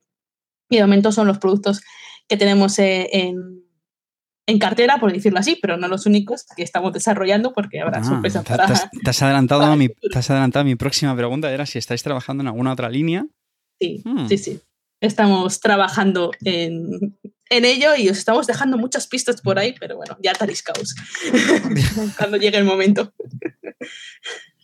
No, nada, cuéntanos algo, venga. Nada, nada, no puedo. La directora de marketing no me deja decir nada. Pero si esto no, si este final no lo vamos a publicar no te preocupes, si esto va a quedar entre tú y yo. Nada, nada, no puedo. Pero nos puedes decir, por ejemplo, si va a ser también de minis, va a ser... sí, todo va a tener relacionado con nuestro segmento que son las miniaturas. Somos realmente, lo que sabemos hacer bien son las miniaturas y todo va a ir en ese sentido. También va a seguir un poco la línea de lo que hicimos con Aristella, que fueron casi tres años de desarrollo, que no fue una cosa de sacar en una tarde, porque tenemos muy claro que hay que testear mucho para poder sacar un producto. Te va a ser en esa línea, con muy cuidado muy Corvuperi, nuestro sello. De hecho, mira, eh, yo tengo un problema, lo reconozco, y es que soy, muy germánico para algunas cosas. Este, este, lo tenía más adelante, pero venga, me, voy a adelantar ahora. El tema del testeo de, de Corvus Bellian, que vas a pensar que te vas a escapar con el tema este de, la novedad, pero luego lo vemos atrás, no te preocupes. Pero ya que has mencionado el tema del testeo, me interesa mucho porque también una de las cosas que, estoy percibiendo con, mi entrada en el, en el mundo este de Aristella es que eh, creo que le ponéis bastante cariño al tema del, testeo. Sí. me imagino que a lo mejor también habrá diferencias entre un producto eh, de Infinity o una expansión de bueno cuando digo producto una banda no es de Infinity no, si está claro eh, no, sé si los tiempos son diferentes o somos iguales. no no no hay mucha diferencia. Nosotros si seguir la misma metodología. Sí no sacamos nada sin testear. Esa es nuestra principal regla no puede salir nada sin haber sido testeado. Es decir, no se saca ninguna regla nada ni de Infinity ni, ni de Aristella tenemos dos testing tenemos testing interno los propios empleados de Corbubelli hacen el testing y luego tenemos testing externo de personas externas, pues van testeando también todo lo que saquemos. Depende de lo que sea, pues se testea más tiempo o, menos tiempo, pero todo va testeado. Y de hecho las opiniones de los testers son muy, muy importantes. Pueden cambiarte todas las reglas y las cambias y vuelves a testear. Para eso es nosotros es, eh, para nosotros es fundamental la parte de, testing porque creemos que la base para poder conseguir un, un buen juego, por ejemplo en Aristella, que tiene tanto cuidado con el equilibrio que no saques un personaje que te anule todo lo anterior, pues en ese caso todavía hay que poner más, cuidado. Entonces testeamos tanto internamente como externamente. ¿Cuánto tiempo más o menos? No sé si Depende, una, expansión pues se testea bastante. Estar hablando como un mínimo de un mes testeando. Luego, pues un escenario, pues igual testeas 15 días un escenario. O, por ejemplo, cuando hay dudas sobre algún personaje, alguna habilidad concreta, porque los testers no se ponen de acuerdo, pues se testea más tiempo pero siempre tiene que haber un, mínimo cualificado. por lo menos todos los testers han tenido que testear todo al menos una vez para poder sacarlo. ¿Cuántos testes eh, externos podéis tener, más o menos? Pues yo creo que en torno para el estrella yo creo que tendremos como unos 10, pero vamos, no sé muy bien porque el tema del testing, yo alguna vez veo algún informe cuando sale alguna cosa o yo tengo alguna petición especial que hacer, oye, por favor, ¿podéis testear esto en concreto porque me interesa a mí, por lo que sea? Y si no, pero vamos, uno, yo creo que debería ser en torno a unos 10, porque en alguna ocasión he reservado yo productos para, para los testing y estará alrededor de esos 10. Y luego internamente también tenemos bastantes eh, testing. Y el, volviendo a la novedad esta que vais a sacar un juego, espera, espera, ya te lo voy a acertar, vais a sacar un juego de minis, o sea, pero un juego de cartas con minis. Mm, hmm. Eso sabía yo. Podría ser, podría ser. No, lo que sí que puedo anunciarte ya que estamos trabajando en ello y que vamos, estamos haciendo otro manga. Así que podemos, bueno, no va a ser un manga, va a ser un cómic, eh, una novela gráfica, es lo que estamos trabajando en el proyecto de más eh, corto plazo y luego también estamos eh, trabajando que ya Bostria adelantará algo así en, en, en GenCon, en la conferencia que dé, que es eh, vamos a hacer algo relacionado con Infinity. Va a ser una forma de, otra forma diferente de jugar a, Infinity. Habrá a finales del año que viene, de 2019, tendremos algo muy guay para, para Infinity. Y luego sí sacaremos otra marca, otra línea de productos, también que tenemos muchas ganas de hacer y que mucha gente tiene muchas ganas que hagamos. Y ahí iremos eh, trabajando. Ahora estamos eh, desarrollando bastantes cosas. El equipo de desarrollo está a full desarrollando cosas. ¿Ya tenéis previsto para lanzarlo para el año que viene, has dicho, perdona? O...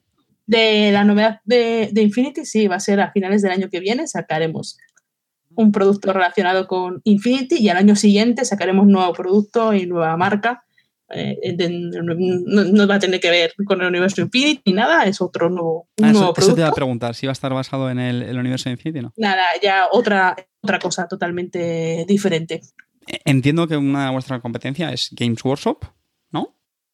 sí, es el gran competidor. Es el gran competidor, ¿no? Entiendo, no sé si hay alguno más que, digamos, que tengáis así un poco en el radar. Sí, depende un poco. Por ejemplo, para Infinity, pues sí, tenemos, tenemos a, Warhammer. Warhammer es el principal competidor. Tenemos, por ejemplo, a, Gil, a, sí, a Gilbal, perdón, que no me, eh, que no me salía, con, vamos, en la compañía de Steam Forged más o menos War Machine, Malifaux, es un poco los juegos que son competencia directa de, Infinity. Para Aristella ya es otro tema, tenemos a Blood Bowl, un poco. Sí, sí, sí. Y bueno, ahora también Fantasy Flight, ¿no? Ha sacado el. ¿Cómo es? Lo diré bien, eso, Star Wars Legion, ¿no? Y bueno, también se cuela un poco en, ese nicho, ¿no?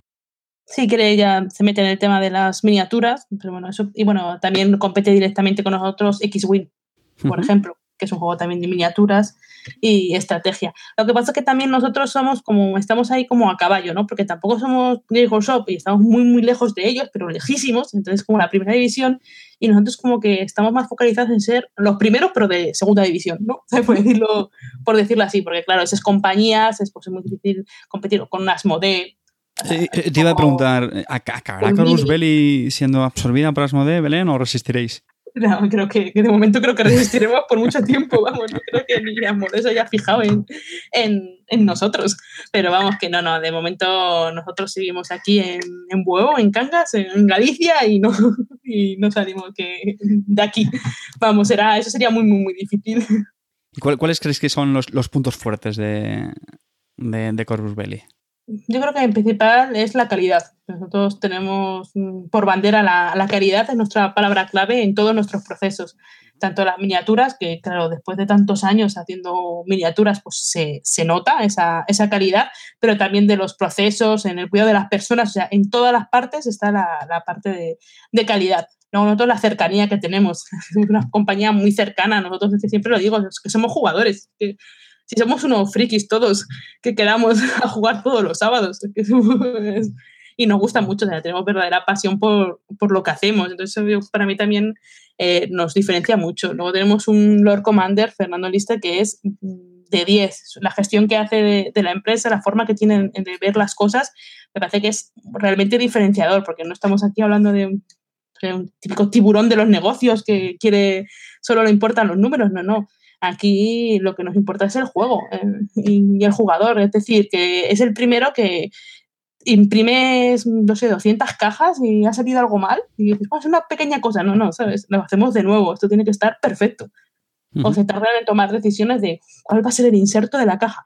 Así, no, así. Y tardamos igual dos días en tomar una decisión de un inserto de una caja porque, claro, tiene que ser claro, que, que, que, quede bien, o sea, que, que nos sintamos satisfechos con, con ello, independientemente de, de, la parte económica, que luego también es importante, pero aquí lo importante no es ganar mucho dinero, sino ganar lo suficiente como para poder seguir haciendo lo, lo que, nos gusta. gusta. ¿no? Efectivamente. Y de hecho, mira, eh, yo tenía que apuntado también el que yo como os veo, la verdad, en la, en la experiencia que llevo con, con vosotros como, como jugador, como consumidor, que realmente es un año desde el SEM pasado, es eh, mi percepción es que sois una empresa de, de jugadores para jugadores. Eh, o sea, los empleados sois jugadores y, y pensáis en, en, en, los jugadores que van a jugar esos juegos, ¿no? Lo que tú has dicho, ¿no? Somos una empresa de frikis para...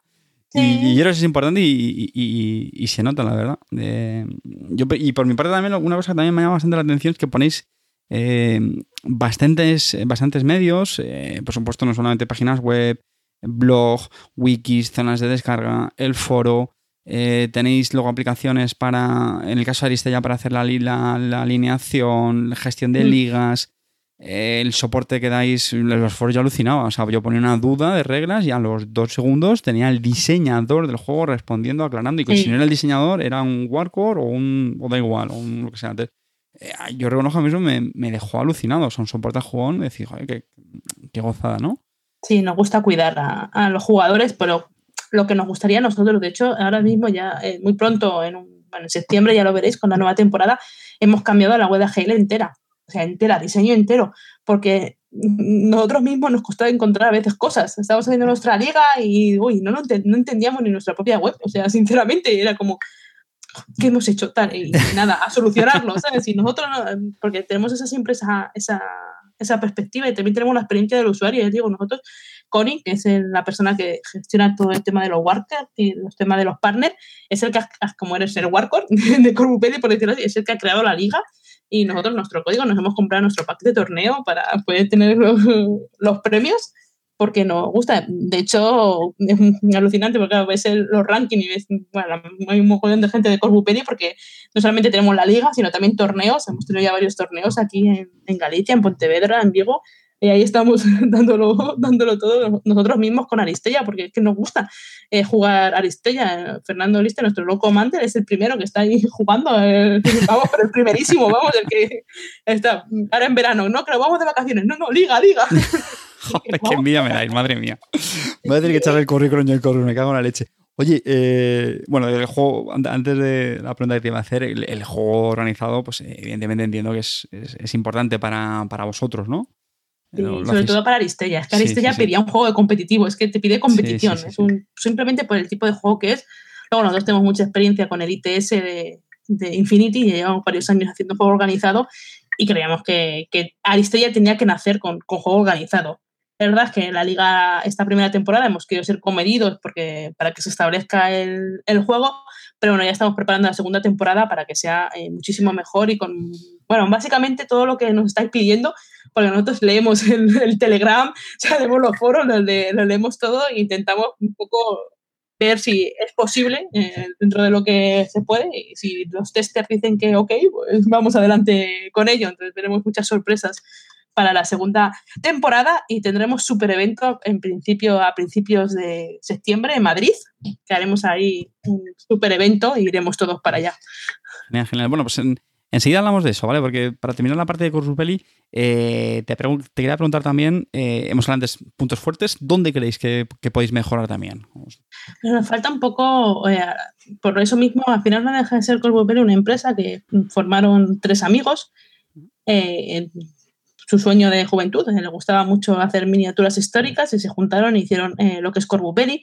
Luego se unieron dos personas más, que es Alberto Aval y Gutiérrez Lusquiños, que son los creadores de, de Infinity, que estaban haciendo un cómic de un universo Infinity y así es como surge todo, ¿no?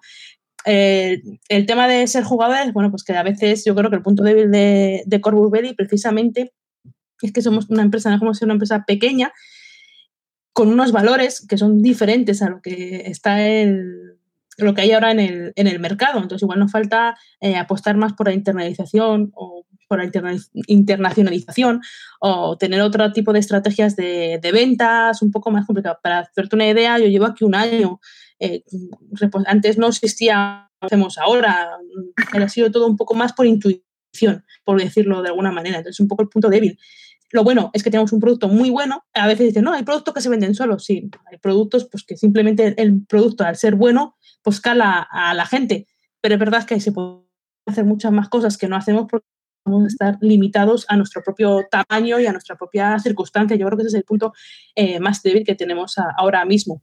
¿Y, os planteáis eh, ese crecimiento, entiendo que orgánico, eh, progresivo? O, o, no sé si tenéis más decidido, mira, mmm, si a lo mejor crecemos más, tenemos el miedo de convertirnos, no sé si voy a decir una Games Workshop, claro donde efectivamente, como bien dices, es, es otro, otro enfoque de, de, empresa con su relación con el cliente? ¿O es un tema que todavía nos planteáis? Eh, es un debate que siempre está encima de la mesa, lo que te decía. ¿Somos los primeros de segunda división o nos vamos ya a primera división directamente? Es un debate que siempre tenemos y aún no tenemos una conclusión clara. Nosotros ahora, de momento, lo que queremos seguir la línea que, que tenemos, sobre todo asegurar el mercado que ya tenemos, fidelizarlo y estabilizar porque no queremos que de repente, ¿sabes? este sector, bueno, pues hace nada, hace un año estábamos en plena crisis del sector.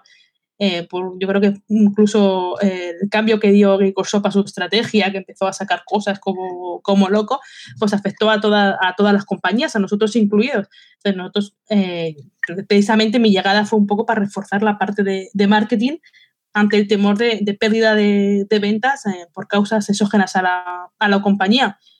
Entonces, nosotros primero queremos reforzar esa, esa parte, tenemos un plan de, empezó conmigo y ya llevamos un año y nos queda por lo menos otro año para estabilizar todo eh, bien, apuntalar bien, empezar a crear gama de productos para no depender solo de un único producto, que ahora mismo eh, prácticamente dependemos de, Infinity, porque Aristella ya va creciendo eh, poco a poco, pero obviamente es un producto que es de penetración más lenta y necesitamos más tiempo para que se puedan estabilizar las ventas a, para que sea un producto totalmente rentable es, un poco seguir ese, ese camino. A veces eh, es mejor ir despacio y no correr. El debate lo tenemos ahí porque, claro, siempre hay dudas porque ves oportunidades, pero preferimos ser en este, en este sentido cautelosos e ir dando paso por paso. Entonces, primero vamos a focalizarnos en el desarrollo de productos, a cuidar a, a nuestros clientes que son fundamentales, fidelizarlos para estabilizar las ventas y que no tengamos ningún susto, yo sé, en seis meses de repente pasa una crisis o cualquier cosa, ¿sabes? Yo sé, Asmodee la compra no sé quién y de repente esto... De, bueno, de, de, hecho ha sido noticia hace días, claro, eh, para que interrumpa, el, el, grupo inversor Euro, Euroceo, Euroceo la, la, se había vendido a otro fondo de inversión de estos de PAI, en sí historia. Estas claro, cosas a veces nunca sabe cómo afecta al consumidor, ¿no? Como Fantasy Flight cuando fue adquirida por Asmodee y firmó acuerdos de exclusividad con distribuidores. Sí. nos pasa eso con un distribuidor de Estados Unidos y bueno, hay que tener mucho cuidado con esas cosas que son más sectoriales y que se escapan un poco más de nuestro control. Por eso siempre es como, sí, vamos a, tenemos planteado seguir creciendo, la compañía ha crecido mucho, somos 52, es un crecimiento importante y ya desde 2001 con, con, la, con la compañía, es decir, que no ha pasado tanto tiempo y el crecimiento ha sido bastante grande, pero también crecer con cabeza. ahora nuestro próximo paso será reforzar el, departamento de ventas, para reforzar también esa, esa parte y poco a poco pues creciendo, claro. Pero con calma, con, con cabeza, como lo hacen aquí. Yo creo que lo han hecho muy bien eh, los socios de, la empresa, de Corbu Belli, lo han, lo han hecho muy bien y creo que hay que seguir ese, ese espíritu y continuar el camino que han emprendido. estupendo.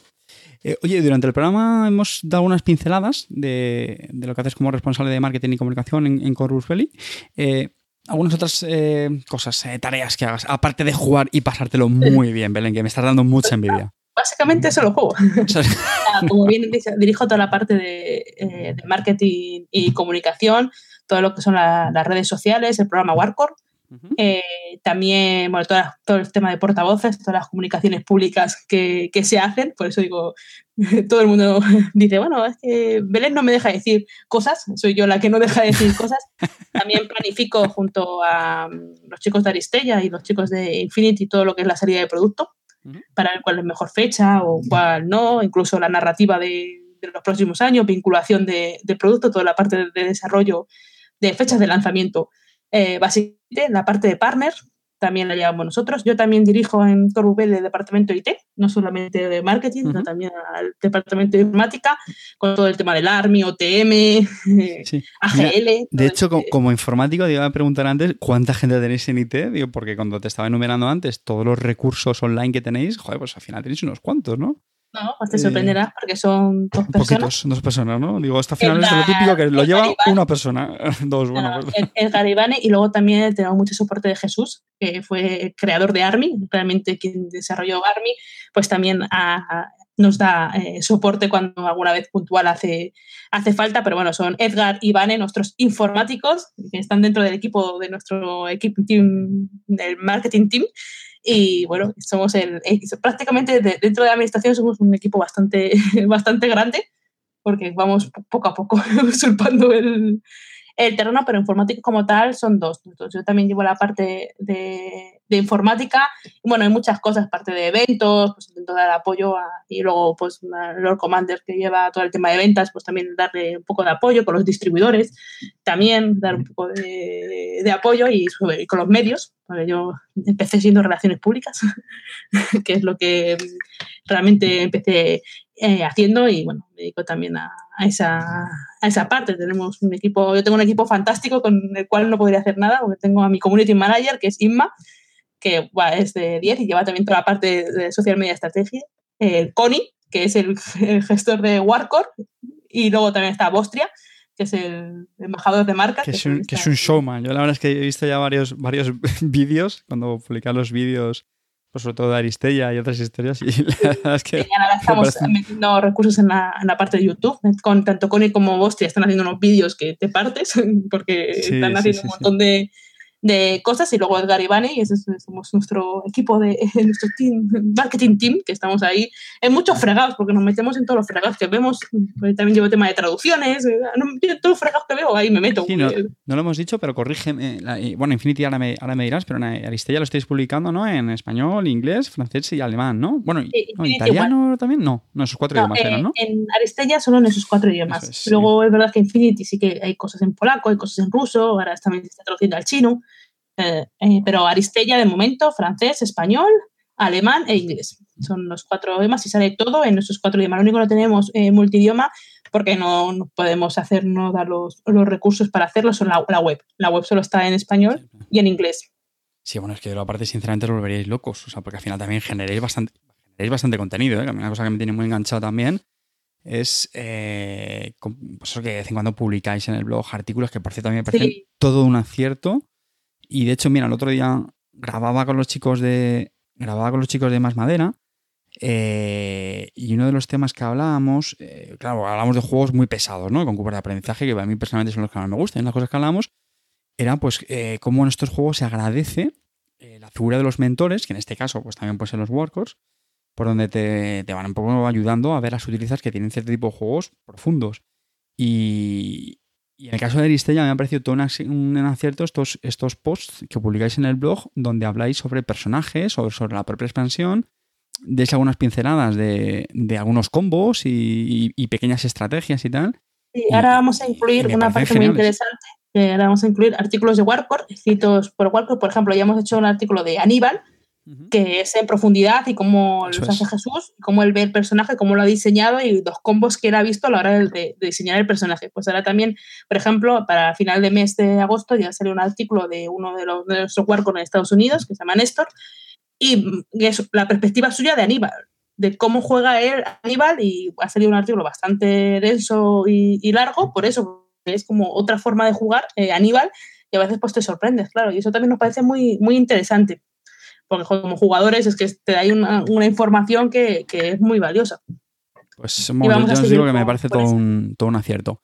Y oye, otro tema que has comentado, el, el tema de los partners. Eh, te quería preguntar también sobre eso, porque a mí, sinceramente, también me parece, me parece interesante. Yo también, en mi caso, no, no, lo voy a ocultar y de hecho lo voy a comentar porque son, son amigos y les tengo mucho cariño. Ahora está la gente de, de Custom Mipel, ¿no? Que también de, colaboráis eh, bastante con ellos. Y digo es un acierto por lo mismo, porque creo que también es una forma de, primero, por un lado, eh, facilitar la, divulgación de, vuestros juegos, ¿no? Al final, en cuanto más canales, cuanta más presencia tengáis en diferentes canales, pues yo creo que vais a llegar más fácil al público. Y por otra parte, también creo que, eh, expandir la experiencia del, usuario, ¿no? Es decir, al final, los jugadores pues nos solemos flipar mucho con los juegos y siempre nos gusta ir un poco más allá y comprar accesorios muchos más chulos, como es el tema de la escenografía y todo eso, ¿no? Sí, nosotros la verdad es que para nosotros, además de lo que has comentado, eh, da la casualidad de que no podemos llegar a hacer, por ejemplo, nosotros, escenografía, es que no podemos hacerla, no porque no queramos, es que, ya con tantas cosas que hacemos es imposible, o un tapete o lo que se nos ocurra. Entonces, claro, nosotros al principio decimos, bueno, pues esto igual podíamos sacarlo en algún momento X, pero luego fuimos conscientes de que no íbamos a poder hacerlo. Y, tener empresas amigas que te hacen los productos, pues nosotros encantados de licenciar eh, productos por eso, porque expande la experiencia de juego.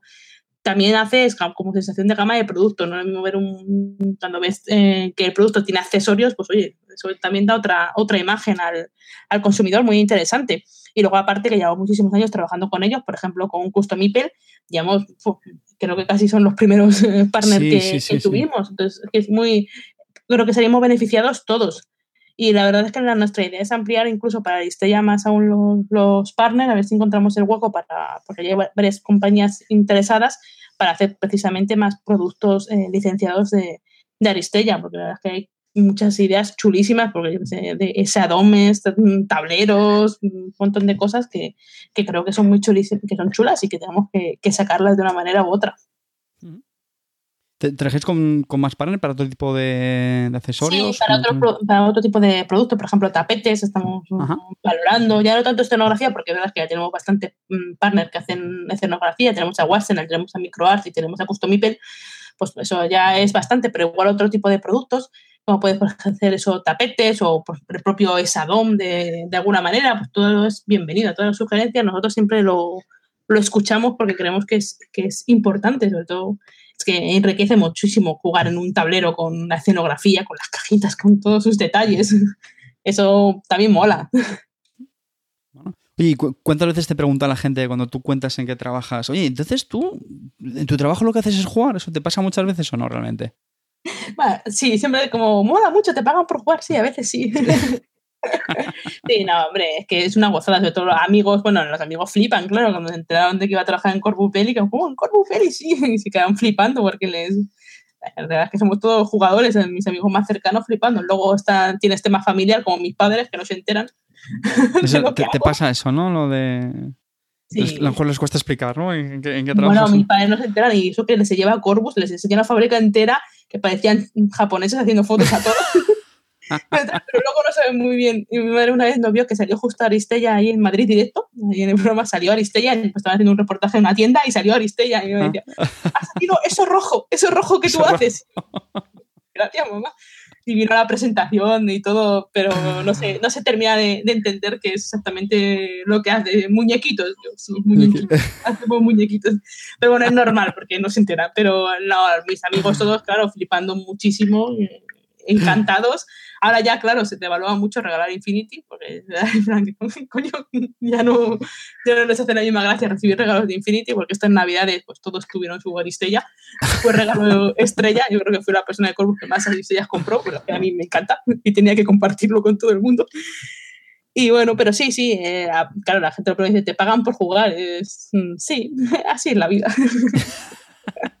no, pero luego cuando ya ven un poco todo lo que trabajas, lo que hay, que, lo que hay detrás, lo que llevas carga, ya, pues, ya entienden que, es otra cosa. Pero aquí lo que más me ha impactado, por ejemplo, es cuando vino el ayuntamiento de aquí del pueblo a hacer una visita a Corvus y dijo, juez, es flipante que alguien se pueda dedicar realmente a, esto y que dé de vivir. Y, mi hijo que está todo el día jugando a videojuegos y dice que se quería dedicar al LOL o de eso, digo, de, mejor no le, voy a, no le voy a contar nada que si no luego tiene esperanzas, hombre. Joder, pues si, le gusta League of Legends, el, el Aristella tiene que, vamos, su probabilidad de que le guste. Ya, ya, le digo, me lleva el que este le va, le, le va a gustar, le va a gustar. Pero es lo más curioso que me, que me ha pasado, gente que no entiende cómo puedes eh, vivir de, de, esto y que realmente sea una, una, una, profesión, ¿no? Hacer juegos de miniaturas.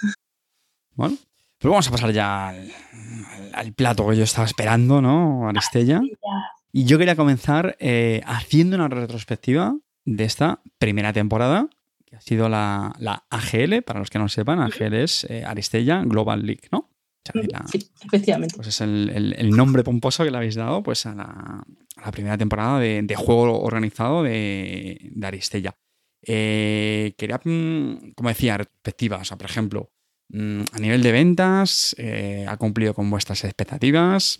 Eh, a nivel de participación, en juego organizado, ¿cómo lo habéis visto? La respuesta del público, aunque nos has contado algunas cosillas, pero bueno, por hacer un poco nosotros estamos encantados con la, con la recepción del juego, ha sido muy buena. es mucho mejor que de lo que esperábamos, porque bueno, solo hay que ver la nota que tenemos en la BGG o todos los comentarios. Es verdad que yo todas las reseñas que he leído es que cuesta ver cosas negativas. Igual las cosas negativas que hemos visto es no me gusta el libreto de cómo jugar.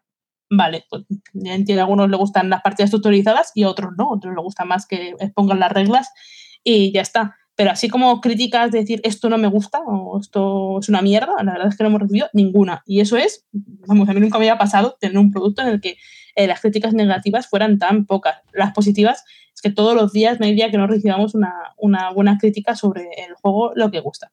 Nosotros ya sabíamos desde el principio que estábamos en un nuevo segmento, que es un, de jugadores de juegos de mesa, que no es los jugadores de, de Wargames, es un público diferente. Con lo cual no esperábamos llegar y esto convertirse en una venta eh, masiva. Sabemos que este es un juego de penetración lenta, sobre todo porque Aristella hay que probarlo. Y yo ya desde el primer día me di cuenta que, hay que probarlo. Que el juego gusta realmente cuando gusta es cuando lo juegas. Entonces, es una barrera de entrada a un mercado bastante importante. Tienes que hacer que el juego lo, juegue la gente y llevarlo a mesa a veces es complicado. Aún así, nosotros estamos muy contentos porque eh, crece. O sea, seguimos vendiendo el core se venden las expansiones, eh, las expansiones mes a mes, con lo cual eh, estamos creciendo en, ventas y eso es muy, muy positivo. Obviamente estamos todavía eh, lejos a que esto sea, que sea rentable o sostenible por, por sí mismo, porque todavía le falta crecer más. Pero lo más importante yo creo que en el primer año de lanzamiento de un juego es eso, es crecer.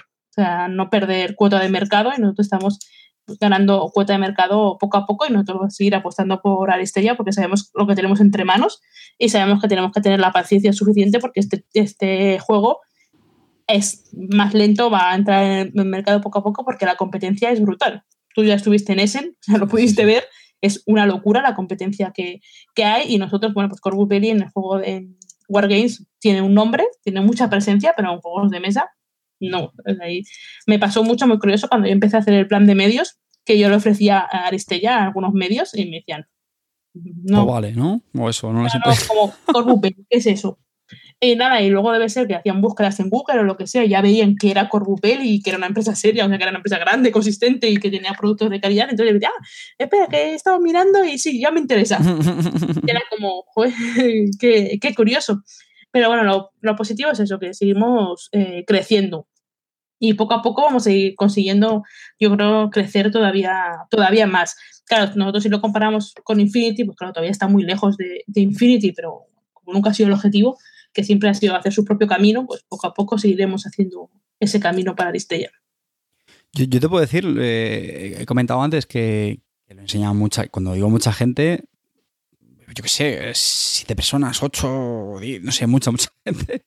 Y lo he enseñado y te puedo decir que, que a todo el mundo, no es que no le o sea, le ha gustado, sino que es que les ha gustado mucho. Mm. Y eso que a pesar de que es un juego mm, que necesita varias partidas. Eh, yo lo, lo, sabes bien, lo probé la, la Sí, demo en Essen y, y me pareció pues, pues bien, muy interesante. Vamos, una idea chula, diferente, la mini, tablero, tal. Y, y me gustó. Eh, pues, gracias a ti, pues tuvimos el de, tuviste el detalle, nos cediste la copia, la jugué con mi hermano, que le gusta también mucho el rollo este de, la- de las miniaturas. Él también viene del mundo Warhammer como yo. Y, y nos gustaba, ¿eh? pero tengo que reconocer que en las primeras partidas no, no, no me enamoraba como, como estoy ahora.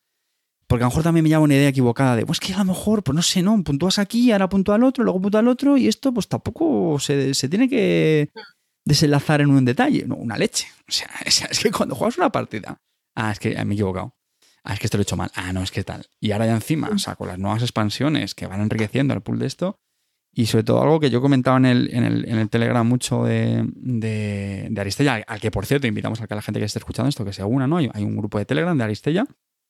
Eh, es que para mí uno de los mayores aciertos que estáis teniendo, creo, es que a medida que vais sacando expansiones no es la típica expansión de mejora lo anterior, eh, rompe, tal, sí que no, simplemente enriquece. Yo que la palabra clave es enriquecer.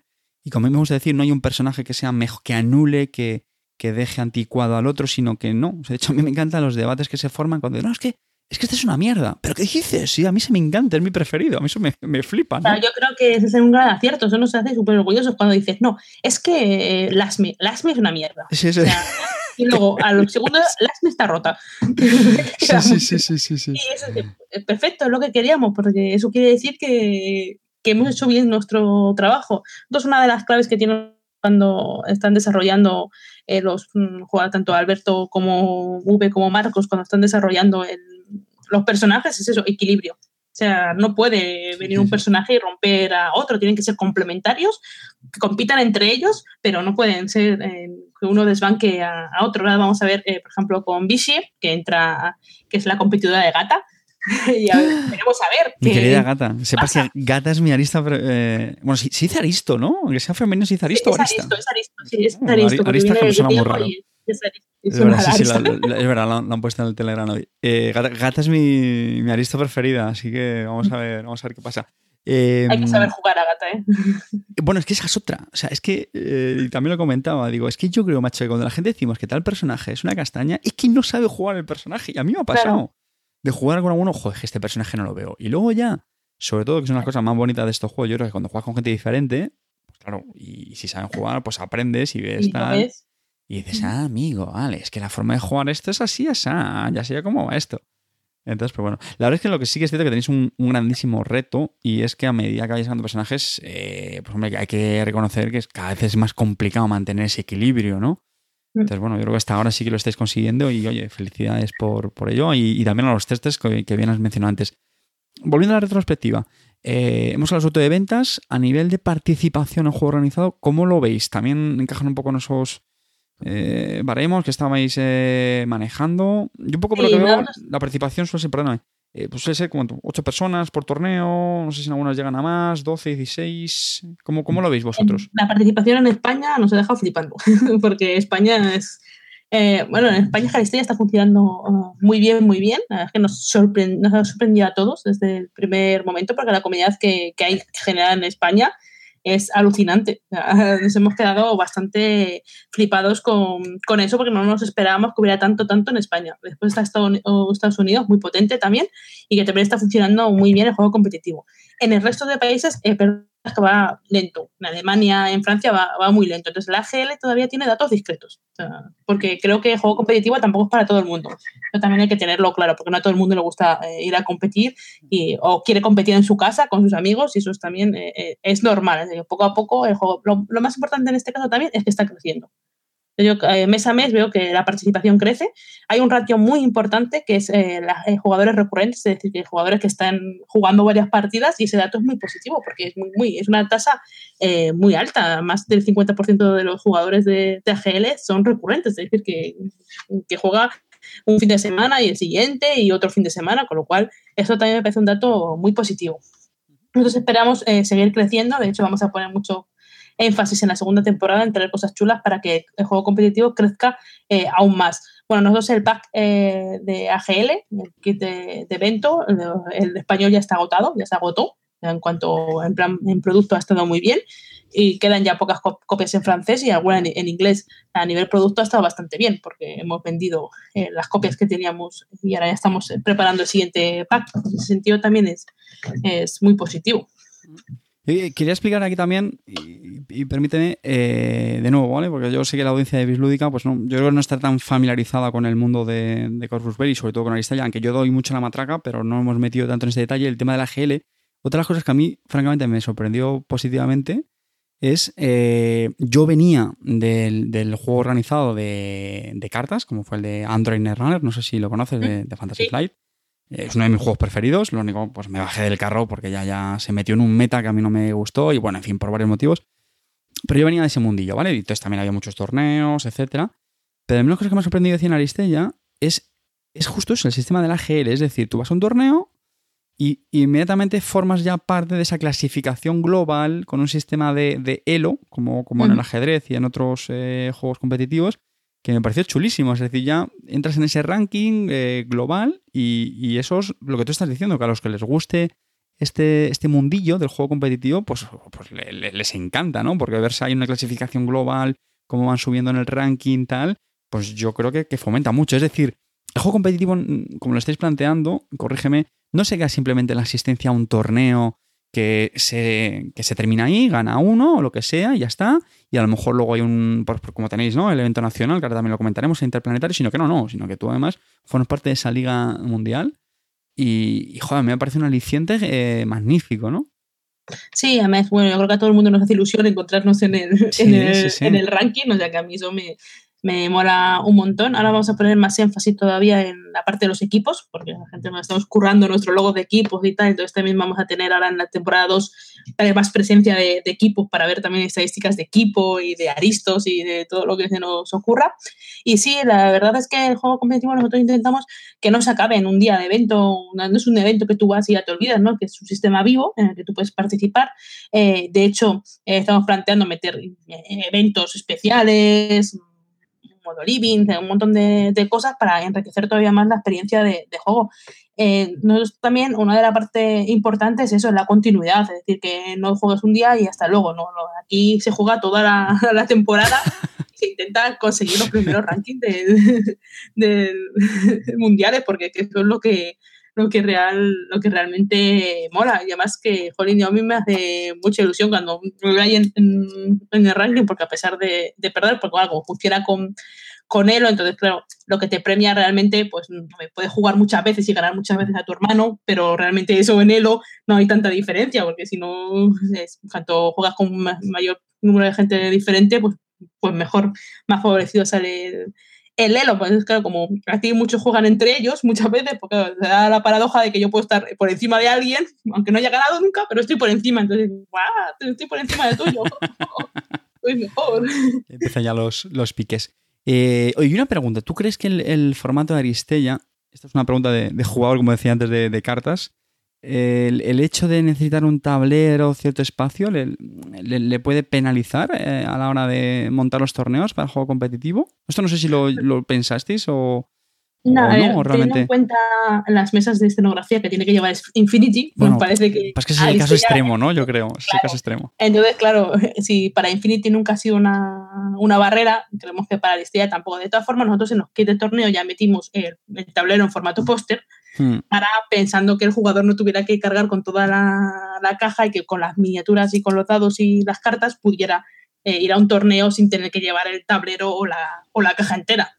Porque eso nos parece, obviamente, que, era un poco una penalización, ¿no? Tener que ir con, todo eso, yo que sé si vas en la moto o lo que sea, pero en principio no creemos que sea una, una gran barrera el tener que, llevar los, tableros para, el competitivo.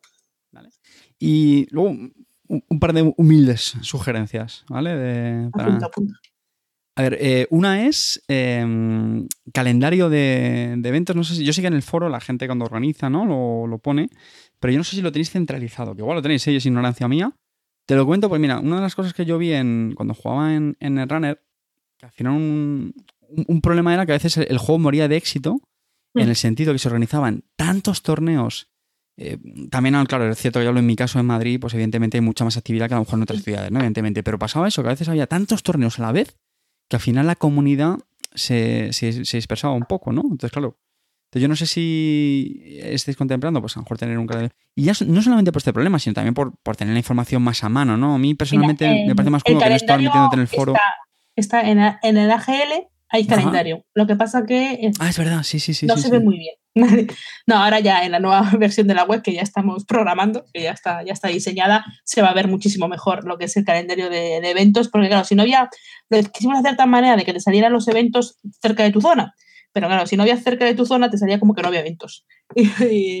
Y, bueno, y bueno, pues si no tienes en Madrid exactamente ese fin de semana, pues que te muestre, yo qué sé, el de Barcelona o el de Sevilla o el que sea. Entonces, bueno, eso ya está arreglado para la siguiente temporada. Para la temporada 2 ya, ya va a haber un, un calendario de, de, eventos como, como tal y además ha quedado chulísimo con, con varias formas de visualización, con lo cual esa parte ya va a estar solucionada. Y, y, esto, bueno, también es muy personal.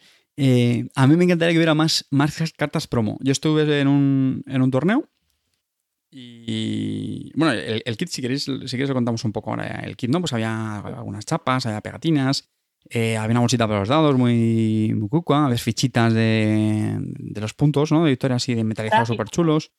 Y, y, me llamó mucho la atención que había una carta promo, que de hecho me parece que era para el ganador.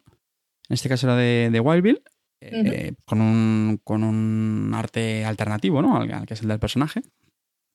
Y yo la verdad es que eché falta dos cosas. Una, que la ilustración fuera como más, más radical. O sea, por ejemplo, los. Ya sé que son muy pesado con lo de Netrunner, pero en Netrunner las promos el arte era totalmente diferente. O sea, era.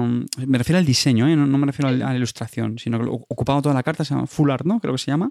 Que es que ocupa toda la carta. Que de hecho creo que lo habéis hecho ya con la táctica de Dart. ¿eh? Sí, con la especial de pues Dart. eso, por ejemplo, me encanta. Y, y, lo que me extrañó, dije, digo, las cartas, que seguramente sea lo más barato de, de fabricar. Digo, joder, pues yo creo que lo que haría ilusiones a todos los participantes, que esto sí que, por lo menos en los torneos de Netrunner había, solamente por participar, pues, pues teníamos una carta de promo, que, yo creo que a todos los que estamos en a todos los friki nos encanta el rollo de, las, de las promos por, bueno, pues por tener algo un poco exclusivo, ¿no? Y oye, mira, esta es de mi participación en el, en el torneo. Sí, me parece muy, buena idea. Yo ya lo he apuntado. Nosotros, el principal problema que tenemos con las cartas promo, que puede parecer una chorrada, pero es el, idioma, el multidioma. Ah, claro. Que al tenerlo en cuatro idiomas nos obliga a hacer la carta en cuatro idiomas y calcular las cantidades para cuatro idiomas es lo que a veces nos, nos descuadra. Ya está eh, el siguiente pack de va a haber otra carta promo que ya tenemos lista, ya está, eh, ya está lista. Y sí, jugaremos con cartas y para eso habrá sorpresas relacionadas con cartas y todo, todo, con las cartas, pero lo de una carta por participar eso me parece muy buena idea. Yo ya lo he apuntado para pasárselo a V, a Jesús, para que doy tome nota y a Gelois, que si me están oyendo, para que tomen nota. doy fe que lo he apuntado, ¿eh? O sea, no, no, no penséis eh, ah, los oyentes que, que Belén Moreno se está tirando el moco. No he visto exactamente lo que ha escrito, pero la veo con el boli tomando nota. O que... Sí, sí, lo, he apuntado. Yo cuando lo digo, por, pero digo que tomo nota de verdad, que, sí, sí, que tomo nota. Y se está tirando el pisto. Espía total, ¿sabes? Yo estoy espiando total. Oye, el, bueno, el tema, antes de hablar de expansiones, voy a tocar un tema un poco más, eh, bueno, más puntilloso, más, más, delicado. El tema de la calidad de las minis. Eh, vale, para que no sea todo tan, tan algodón en la entrevista, ¿vale? yo sé que cuando lanzasteis el core hubo algunas quejas con, con, la calidad de las minis de plástico, ¿no? Bueno, nosotros lanzasteis un core, digamos, estándar, ¿no? Eh, a 60 euros el PVP, si no mal no recuerdo. Y luego una versión coleccionista que lo incluía unas minis de, metal. como, típicamente sacáis las minis en, Infinity, ¿no? claro, era un guiño más bien a nuestros jugadores de, Infinity, porque no dejaba de ser una expansión del universo, por decirlo así, y quisimos tener ese detalle con los jugadores de, con nuestro cliente habitual de Infinity, por eso sacamos la, la edición coleccionista en metal. es cierto, yo creo que, claro, ahí hubo un poco de revuelo precisamente por nuestros jugadores de Infinity al principio, porque antes de ver las miniaturas ni siquiera, pues ya estaban como poniéndose un poco la tiritantes de la herida, era como iba a ser el desastre, iba a ser todo fatal. Yo me acuerdo que hubo incluso un blog español que sacó una, una review comparando nuestras miniaturas de plástico con unas miniaturas de metal de, de, de, otro juego. Y es como, bueno, o sea, compáramelas con Zombicide, no sé, por ejemplo, y vamos a ver cuál es la, eh, la diferencia. Es verdad que eh, nosotros, eh, el core, por ejemplo, la definición de las caras de las chicas, gata o, mayor luna sobre todo, pues de verdad que no la definición que nosotros estamos acostumbrados a tener para, para, Infinity y no quedamos 100% satisfechos del, del acabado de las miniaturas del core.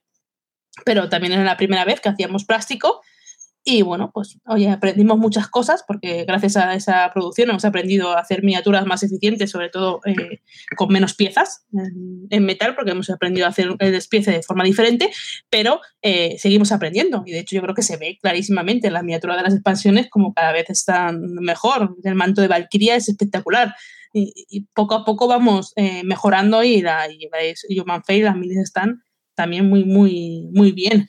Entonces, claro, es un aprendizaje obviamente que tenemos que tener todo, pero yo creo que básicamente mucha gente, eh, una vez que tuvo las miniaturas de plástico en la mano, que los comentarios eran, mira, no voy a comprarme la de metal, y de hecho, las ventas de las de metal no fue ni mucho menos las ventas de, plástico, fue al final como una compra más de nicho, pues para aquellos que realmente les gusta el metal, pero creemos que para un público de juegos de mesa la miniatura eh, no es lo más importante, desde luego. Yo hay algunos incluso que están acostumbrados a jugar con troqueles o, con otro tipo De, cosas, pero vamos, yo sí que estoy de acuerdo con que las primeras miniaturas pues no eran, eh, vamos, no fueron ni mucho menos nuestras mejores miniaturas, pero creo que también eh, tenían bastante, bueno, yo creo que las miniaturas masculinas sobre todo estaban bastante bien, Maximus estaba muy bien definido. Nosotros asumimos parte de nuestra responsabilidad porque obviamente el trabajo de escultura ha mejorado mucho, hemos marcado muchísimo más las líneas de las caras para que en las siguientes expansiones pues sea mejor y vamos mejorando cada día y cada expansión es mejor por eso, porque es un proceso de aprendizaje continuo. A ver, eh, yo aquí cuento mi experiencia de jugador, digamos, eh, yo, yo, fui jugador de minis, pero hace muchos años. Mi experiencia en estos últimos, eh, pues es eminentemente juego de tablero. Eh, por supuesto, he jugado a juego de tablero con minis, pues, por ejemplo, Guerra del Anillo y cosas así, o bueno, algunos de, de Cool Mini Not, como el Racing Sun que te os comentaba antes, que eso es otra, otra historia aparte. Mm.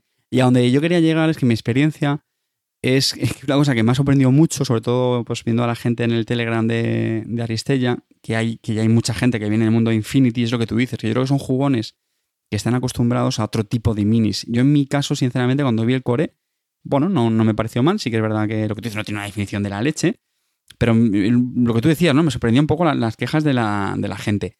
Eh, bueno, eh, lo que sí también quería dejar claro, y sobre todo para la gente que está escuchando esto, que solamente haya visto el core porque lo haya visto en alguna tienda, lo que sea, eh, darte totalmente la razón en que en las expansiones, por lo menos las dos que hay publicadas hasta ahora, que son Soldiers of Fortune, ¿no? Soldados de Fortuna y Smoker Mirrors, eh, es una mejora muy sustancial. Eh, o sea, es verdad. De hecho, y la igual, la de Smoker Mirrors, que me la compré hace poco y le estoy viendo, que además son minis con bastante volumen. O sea, tienen el, el mago este con el humo, el robot que tiene bastantes articulaciones, tal. O sea, no son minis fáciles. Y, joder, yo las veía y digo, joder, que este, coño está muy bien. Lo que pasa es que de verdad que yo creo que hay gente que son como que son muy sibaritas. No sé si te coincides conmigo en esto. Pero yo creo que hay, algunos jugadores que, por venir de. Yo los tenéis mal acostumbrados con Infinity, con el Metal Infinity. Y eso es, que rollo. es que el metal, yo no, yo eso sí que no tengo ninguna duda. Nosotros somos los que mejor metal hacemos de todo el mundo. O sea, no tengo ninguna duda, porque es verdad que eso eh, lo hacemos de, de 20 pero el metal no es el plástico, claro, es un diferente material. Y no tengo ninguna duda que llegaremos a alcanzar eh, grandes resultados con, con, el plástico equivalentes. De todos modos, nosotros ya hemos empezado a pintar las miniaturas de plástico y Ángel Giraldez está pintando las miniaturas de plástico para que se vea que, que son miniaturas muy buenas y con una calidad eh, altísima. Eh, pero bien, claro, no vas a comparar, no puedes comparar una miniatura de la mayor luna, yo que sé, de Infinity con la de Aristella, porque no es lo mismo, no es diferente material. Es, yo lo entiendo, ¿eh? yo entiendo al jugador de Infinity que está acostumbrado a esas miniaturas y quiere la misma calidad, lo entiendo perfectamente. Nosotros, de hecho, pues abrimos la política de Proxys para que cualquier miniatura de Corpuperi podía ser jugada con cualquier juego de Corpuperi. Así, para alguno quisiera utilizar miniatura de Infinity para, para Aristella, pues perfecto. Mira, eso es otra cosa también eh, muy chula, de manera que lo comentes, el, tema de los proxies, para el que no lo sepa, pues es que, puesto que Aristella es un, spin-off eh, del mundo de Infinity, pues claro, hay algunos personajes de Aristella que también están en Infinity, ¿no? Entonces, claro, por supuesto, pues eh, se puede jugar también con esa miniatura de, Infinity, pues porque si a uno le gusta más, eh, yo qué sé, la, la, pose que tenga o la composición. No, incluso puedes utilizar una Juana como Valkyria porque te apetece. Me gusta Juana. todo queda en casa. Me parece que todo queda en casa. Oye, has comentado Ángel Giraldez eh, y de nuevo, eh, vuelvo a compartir mi, experiencia de novato en este mundillo, pero la verdad es que con, con estos temas me, siento un poco pues como si estuviera empezando los juegos de mesa hace muchos años, pues un poco en el tema este. Claro, yo, yo tampoco pinta, yo pinté Warhammer hace 200 millones de años, lo hacía fatal, eh, y por culpa de Aristella he vuelto, a, bueno, he vuelto no, he empezado a pintar minis y, lo típico, ¿no? Pues cuando uno empieza en un tema se ilusiona mucho tal, y estuve buscando y di con, con Ángel Giralde. Yo no sé si también porque fue un, retweet que hizo, me imagino que, que haréis alguno de vosotros en la cuenta vuestra. Y madre mía, cómo pinta este señor, ¿no? Sí, sí, sí. Para mí es el mejor pintor impresionante. del mundo. Sí, lleva muchísimos años eh, con nosotros.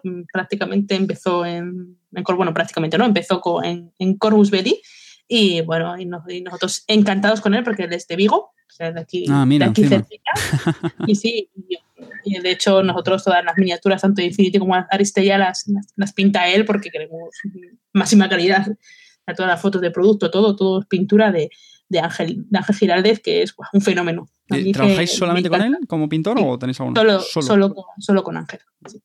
Lo tenéis ahí, ¿no?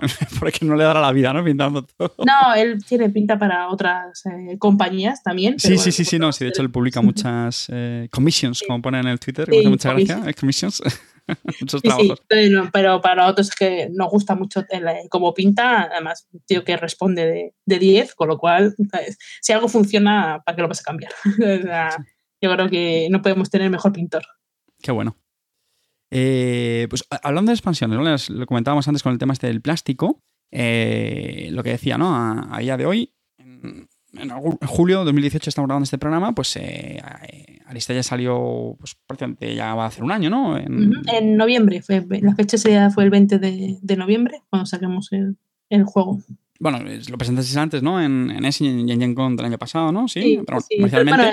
Sí, comercialmente estaría después, ¿no? Sí. Vale. Sí, salió al mercado. El, en, de hecho, por ejemplo, en GenCon ni siquiera teníamos el juego todavía, lo enseñamos un, poco con las demos, pero no teníamos el juego físicamente hasta noviembre, no, no llegó. En ese fue la primera vez que lo, que lo comercializamos. Y hasta ahora pues habéis publicado las expansiones, la primera, la de Soldados de Fortuna, Soldados de Fortunes, y eh, Smoke and Mirrors. De hecho, no sé si en español es traducido como humo. No, no, lo habéis dejado Smoke and Mirrors, me parece. No, hemos dejado todo los, lo, hemos dejado todo en, inglés. Los ah, bueno, sí, es verdad, sí, sí, Soldados of Fortune. También estoy viendo las cajas ahora y sí, sí. Sí, sí, Smoke and Mirrors y Human Fate. Todos los nombres por, por el tema de mantener un poco el, el multidioma de las bueno, cajas. Bueno, claro, perdona, claro, claro, claro, Cuatro, ese, es el motivo, ¿eh? realmente, no por, otra cosa.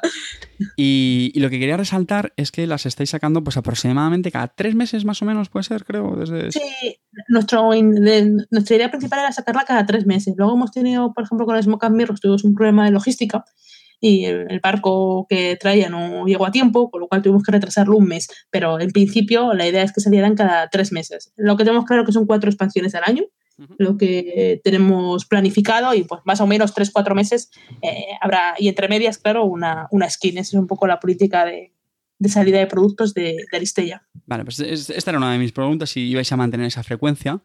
Eh, sí, en, principio para 2019 lo que vamos a seguir una estrategia muy, muy similar a la que tenemos ahora, eh, seguir sacando expansiones periódicas y skin y alguna cosa más. Y bueno, algo, algo habrá por ahí, pero sí, la idea es seguir sacando eh, expansiones para 2019. Las expansiones que, eh, bueno, pues son cuatro nuevos personajes, cuatro nuevos aristos. Sí, eh, en principio sí, la, lo que tenemos planificado es así, son cuatro, de cuatro en cuatro. Luego puede haber mm, cambios, porque todavía no lo tenemos 100% decidido, pero sí, en principio seguiremos una línea muy general a, a la que hemos seguido este año.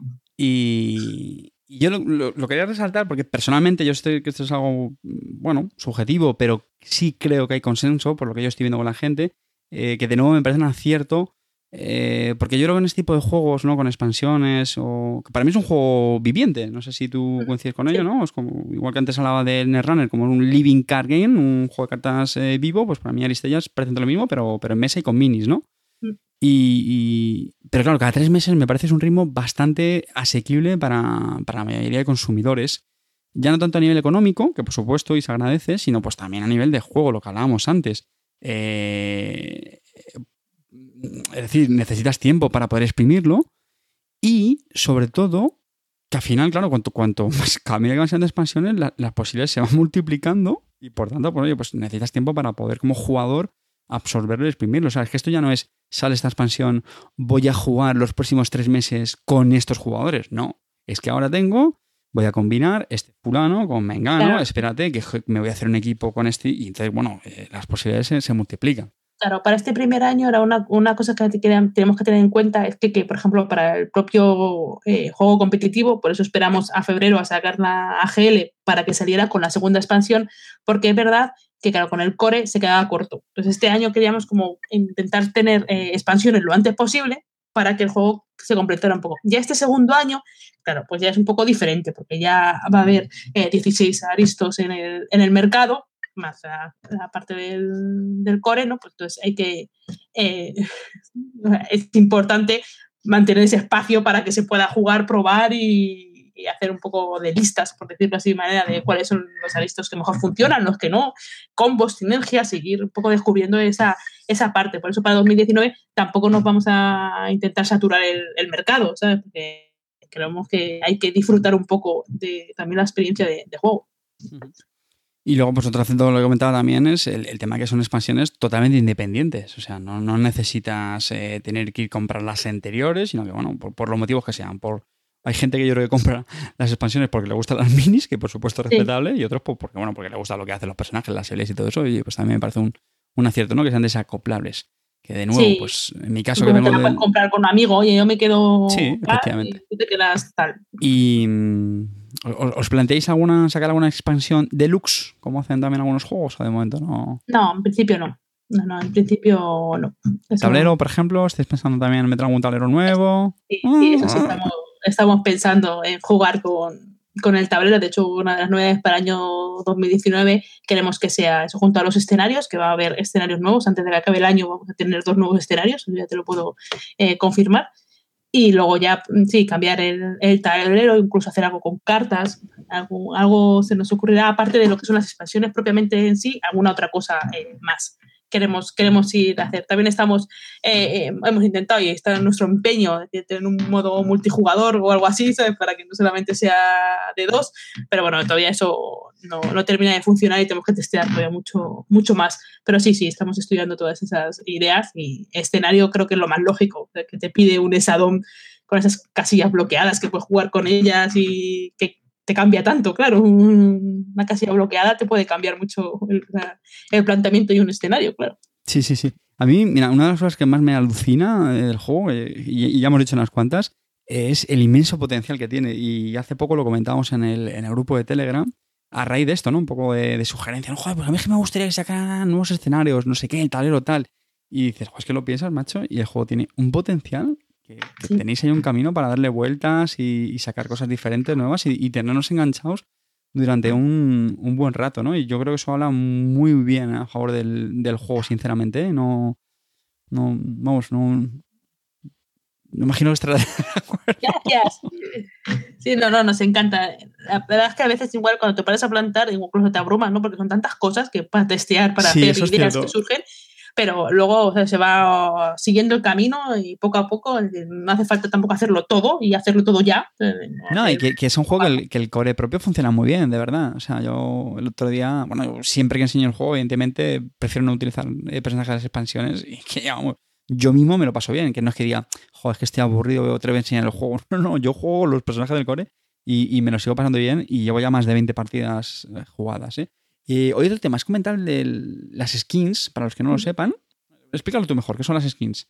Pues las skins son versiones ah, eh, alternativas de personajes que ya existen en el juego, que simplemente les damos otro aspecto físico. Pues nos imaginamos, por en el caso de Maximus, por ejemplo, como será un Maximus inspirado en la película de 300 bueno, en el cómic, de, de, 300 y le vestimos así, de espartano, ¿cachas? Es un poco siguiendo la lógica de los MOBA, que es el espíritu lo que guía realmente Aristella, pues queríamos hacer ese guiño a los MOBA y nos tiramos de lleno a hacerlo porque sobre todo nos permitía hacer cosas que ni Infinity ni Aristella a priori te dejaba hacer. Es decir, yo qué sé, ¿no? Que hacer una bruja nómada, o sea, hay una bruja un poco de fantasía, pues no pega para nada en Infinity. Y así, mira, pues hemos abierto la puerta a dar rienda suelta a nuestra creatividad. Y oye, quien tenga sugerencias de skin que nos lo diga, que nosotros hacemos todas las locuras. Eso, ese, eso es lo que te iba a preguntar ahora. Eh, hasta ahora las skins que habéis eh, publicado o anunciado pues son sobre aristos del, del juego base, ¿no? Creo que fue, Maximus, la segunda creo que fue Parvati, ¿no? Recientemente ha sido Exer. Eh, ¿Se puede saber ya cuál es la siguiente? Sí, ni, queda muy poco para saberlo, pero a ti te va a gustar mucho. va a ser gata, ¿no? Sabía que no sé por qué sabía que iba a ser gata. Por ver, sí, vamos a primero a terminar. Es que no sé si vamos a hacer el core entero, porque es que esto de verdad que, que no es como las expansiones que llevan mucho planificación. No, las skins, como además son en metal y no necesitamos tanto tiempo de producción, que lo hacemos, la sacamos relativamente corta, eh, poco tiempo, es decir, eh, entonces son locuras total. Entonces, de repente a uno se le ocurre, oye, vamos a hacer por la 8 surfero no, ¿por qué no? Mejor esto. Eh, Parvati muñeca de trapo, vale. Y al final salió esa Parvati, no sé, son cosas locuras que se nos van ocurriendo. Y sí, yo creo que ahora de momento las dos siguientes por lo menos serán del core.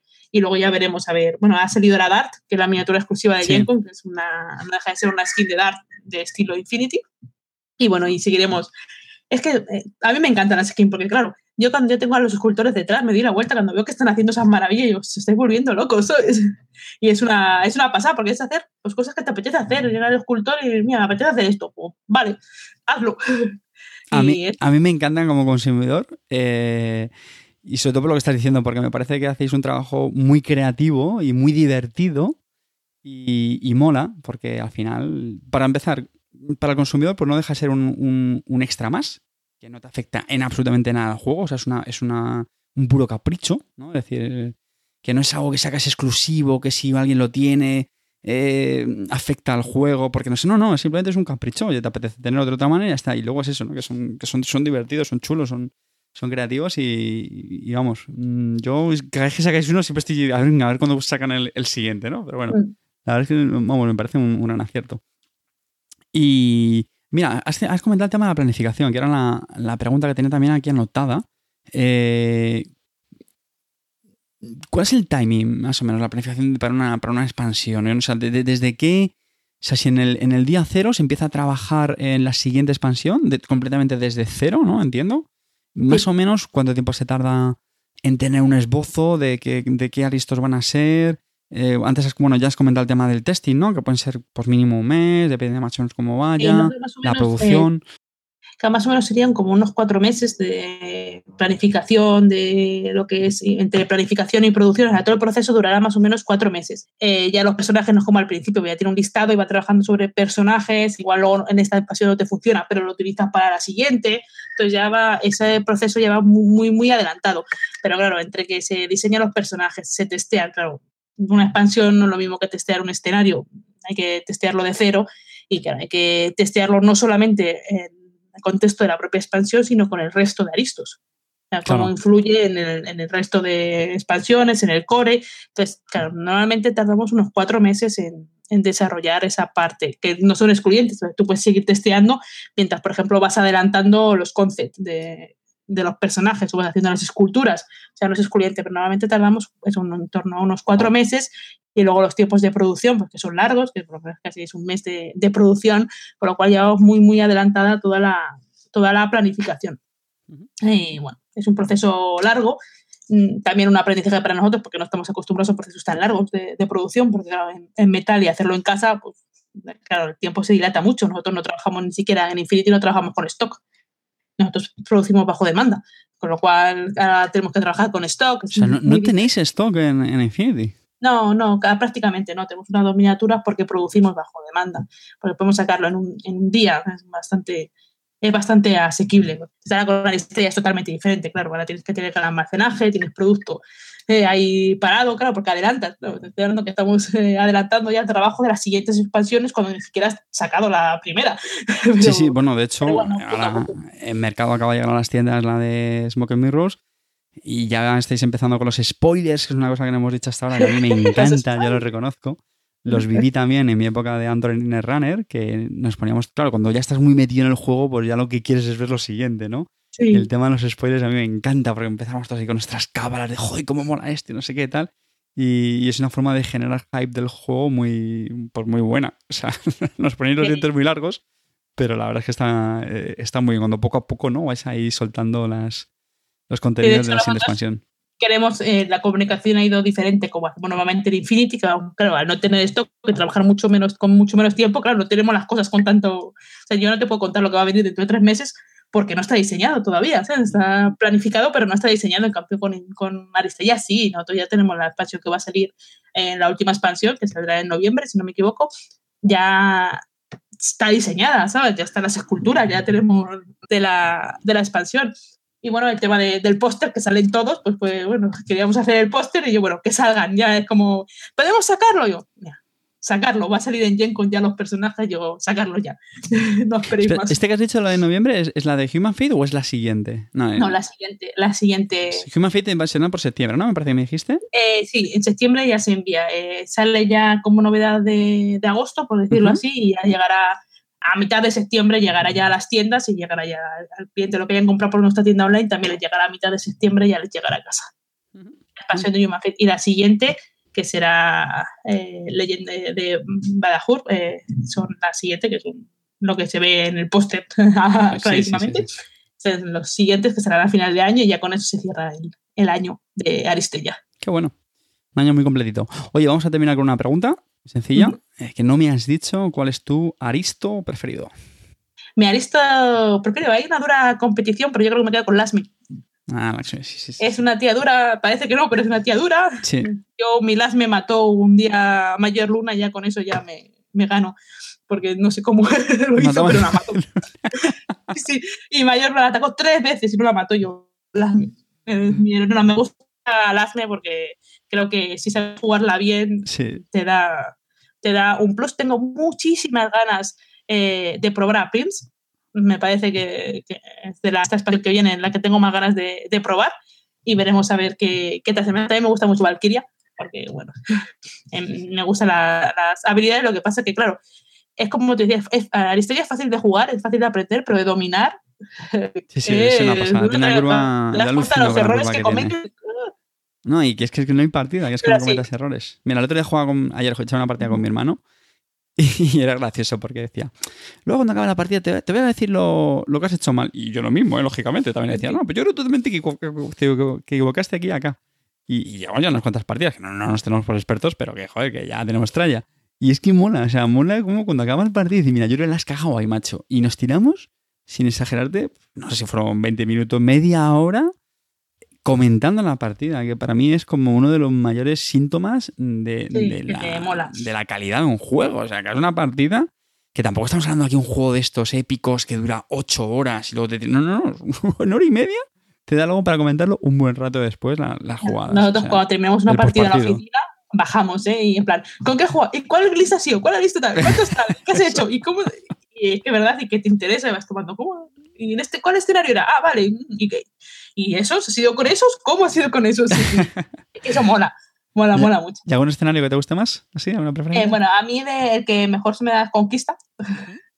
Porque es el que mejor se me da, pero bueno, yo ya he hecho a cualquiera, ya le doy, yo intento jugar un poco, eh, bueno, yo mm, mm, suelo ser un poco análisis parálisis, pero ya intento jugar a lo loco y darle un poco más para intentar eh, probar al máximo a, a, los personajes porque claro, como al final no juego tanto como me gustaría, pues cuando quiero, quiero como exprimirlo a tope y ver mucho las, las habilidades.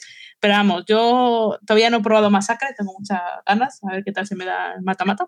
Pero vamos, que, que, de momento me quedo con Conquista porque me parece como que mi cerebro está, lo, lo asimila mejor el tema de cómo se tiene que, que, que jugar.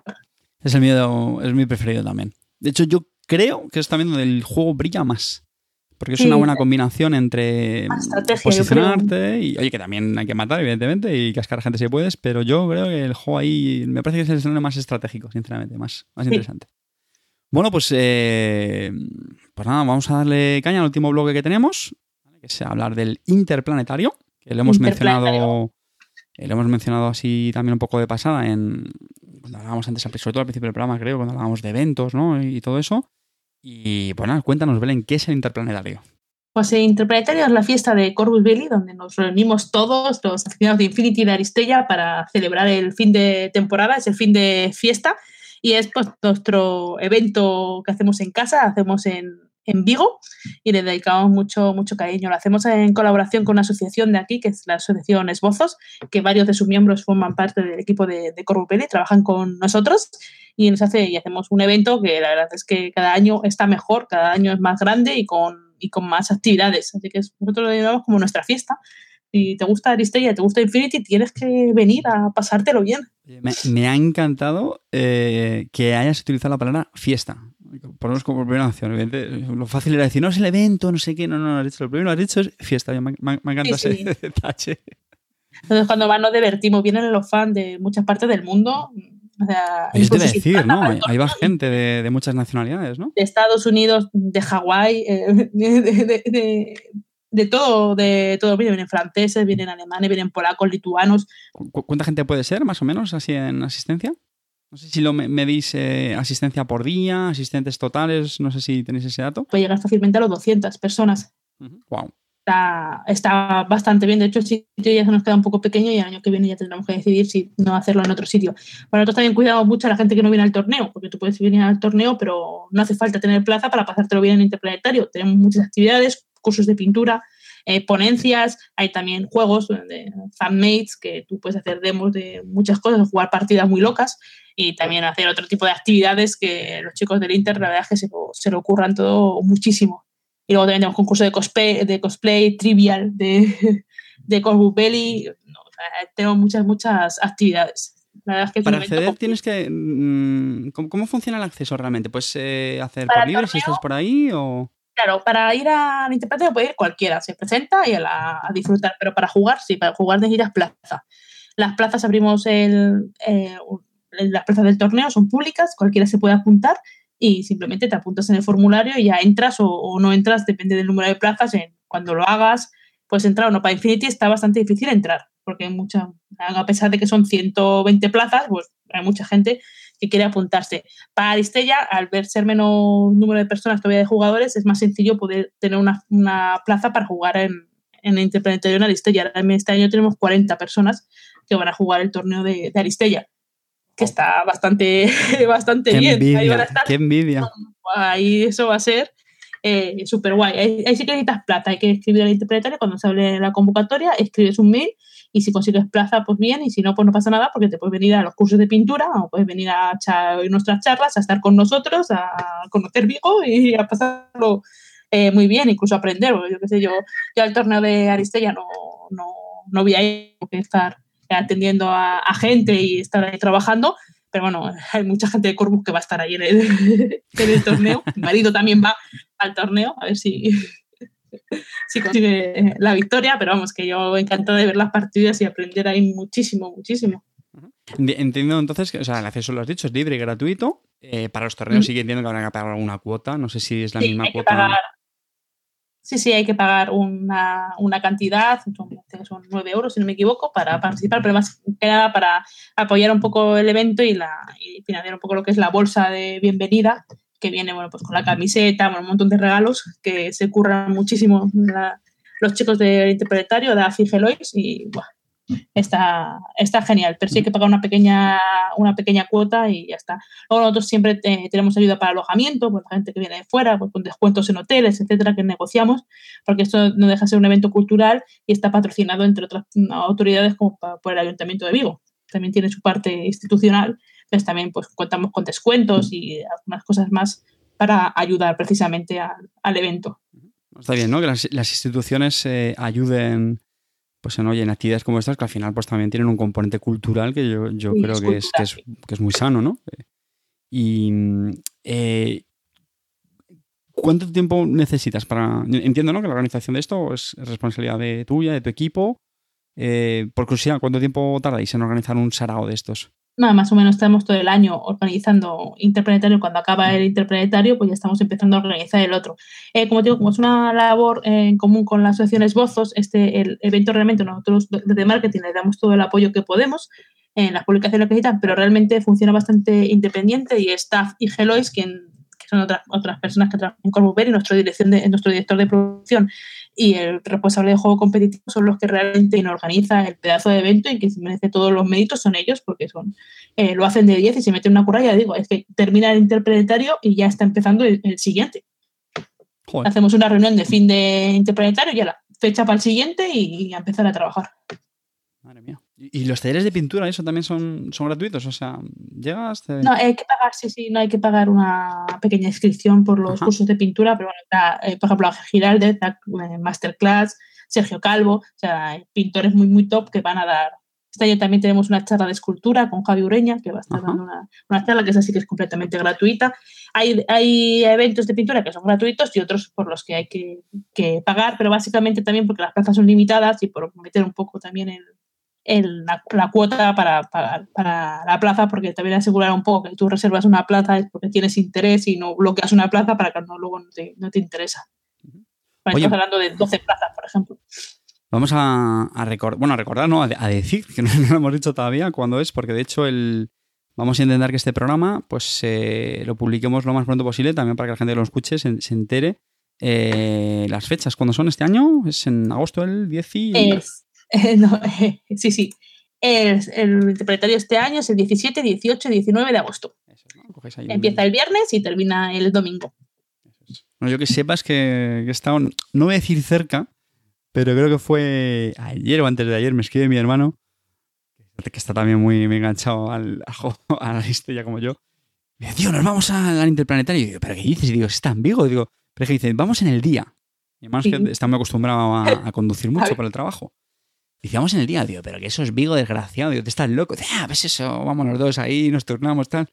Y luego, pues claro, también vi las fechas que me van a coincidir a mí en. Yo estoy en Córdoba, estoy justo más en la otra punta. Nos bajaremos allá en, las vacaciones. Sí, va a ser un poco lejano. Pero si Sí, sí, sí, el año que viene lo voy a intentar. No sé cómo, no sé cómo estaré de, Family Points, pero porque este año, como, como tuve el, el chiquitín, que además nació el día de tu cumpleaños, que me acordé luego el 23 de mayo. Ah, igual, muy bien. Lo tengo muy pequeñín, entonces pues era muy complicado este año. Pero el año que viene ya, ya lo intentaremos, porque a mí, o sea, en general las jornadas me encantan, me encantan las jornadas, y eh, también porque tú dices, no, pues estás ahí con la gente, saludas, tal, ves el mundillo, y, pero luego aparte, joder, que tienes unas actividades eh, chulísimas, o sea, muy chulas, y, así que lo, intentaremos. Pues ya sabéis, el año que viene, y aquí invitados estáis, y para Family Point es una zona muy bonita para pasar vacaciones y más turísticas también. Galicia, que a mí me, encanta Galicia. La gente, la tierra y vamos, y, su comida. Digo que yo soy muy fan del pulpo, estoy todo el día comiendo pulpo. No puedo remediarlo. Pues, eh, Belén Moreno, no sé si quieres añadir algo más. Corta no, te has quedado, ¿eh? Te aviso. No, no, yo ya es que yo soy así, me tiras toda la lengua y largo todo. Al final hemos hecho dos horas de programa y bueno, ya le hemos dado un repaso. La verdad es que me, voy con el, con el buen sabor de que creo que podemos haber estado otras dos horas charlando tranquilamente, ¿no? Yo creo. Pero nos dejaremos siendo para otro programa. Y, nada, de verdad, un, un, auténtico placer por mi parte. Muchísimas gracias por tu tiempo, por tu, por y, bueno, pues por compartir estos, eh, estos detalles de, de, Aristella, de Corbus, del Interplanetario y, de ti misma también, que nos, nos ha ayudado para conocerte un, un poquito mejor, ¿no? Como es, como es Belén Moreno. Así que por mi parte, pues nada, ya muchísimas gracias. Muchísimas gracias a ti, he estado súper a gusto, me he sentido muy cómoda, esto es una, una gozada y muchísimas gracias. Agradece mucho el, el apoyo, de verdad, que, que nos llega siempre al corazón y súper agradecidos de, del trabajo que hacéis y de las buenas de que evangelices el mundo con Aristella. y no, yo soy seguidora de, eh, de vuestro programa, estoy suscrita y os escucho, pues, pues así que me hace mucho pues nada, te, lo dije el otro día, lo, lo, expongo aquí también. Digo, el tema del workout, vamos, no, no me tiro a la piscina porque, porque al final sé que no voy a tener tiempo suficiente Eh, porque vamos, yo, para mí eso supone un compromiso que a lo mejor dirán, no, tampoco es tal, pero bueno, yo me entiendo, porque al final también yo tengo una agenda complicada, pero sí que si no, lo haría encantado. Eh, Belén, pues nada, me, voy a despedir también con las, con las fórmulas de contacto, ¿vale? Ya sabéis que nos podéis encontrar en, en bisludica.com y por correo en bisludica.gmail.com y también pues en la cuenta de Twitter solemos estar bastante activos en, en arroba bislúdica. Aprovecho, no lo he dicho, a, Belén, también la podéis encontrar en Twitter. Eh, digo, no sé si era arroba Belén Moreno o era otra forma. Correcto, sí, Belén Moreno. Y bueno, Aristella tiene también su, su cuenta, que es, eh, es arroba Aristella de Game, ¿puede ser? Aristella de Game. Sí, vale. Y Infinity también tiene la suya propia, ¿no? Que es arroba Infinity no sé si es también The Game o TG. Sí, tenemos dos, en, Infinity en inglés, que eh, Infinity The Game, y o Infinity C es la de español. Vale, pues nada. Por hecho, aquí le dejamos punto final. De nuevo, Belén, muchísimas gracias y un auténtico placer. Y pues nada, oye, me, voy también contento porque has dicho que en septiembre venís a un evento en Madrid. Así que intentaré, que ya sé que esto. 8 de septiembre, ya te aviso. 8 de ah, pues septiembre, voy... Generación X Carranza y apúntatelo. Pues nada, también lo, lo, marcaremos en la agenda. Espero que no tenga ningún cumpleaños de no sé qué, si de la guardería, si del cole o cualquier historia de estas, pero bueno. Niños, en fin, lo intentaremos. Ven, un placer, un besazo y aquí le dejamos. Adiós. Hasta luego.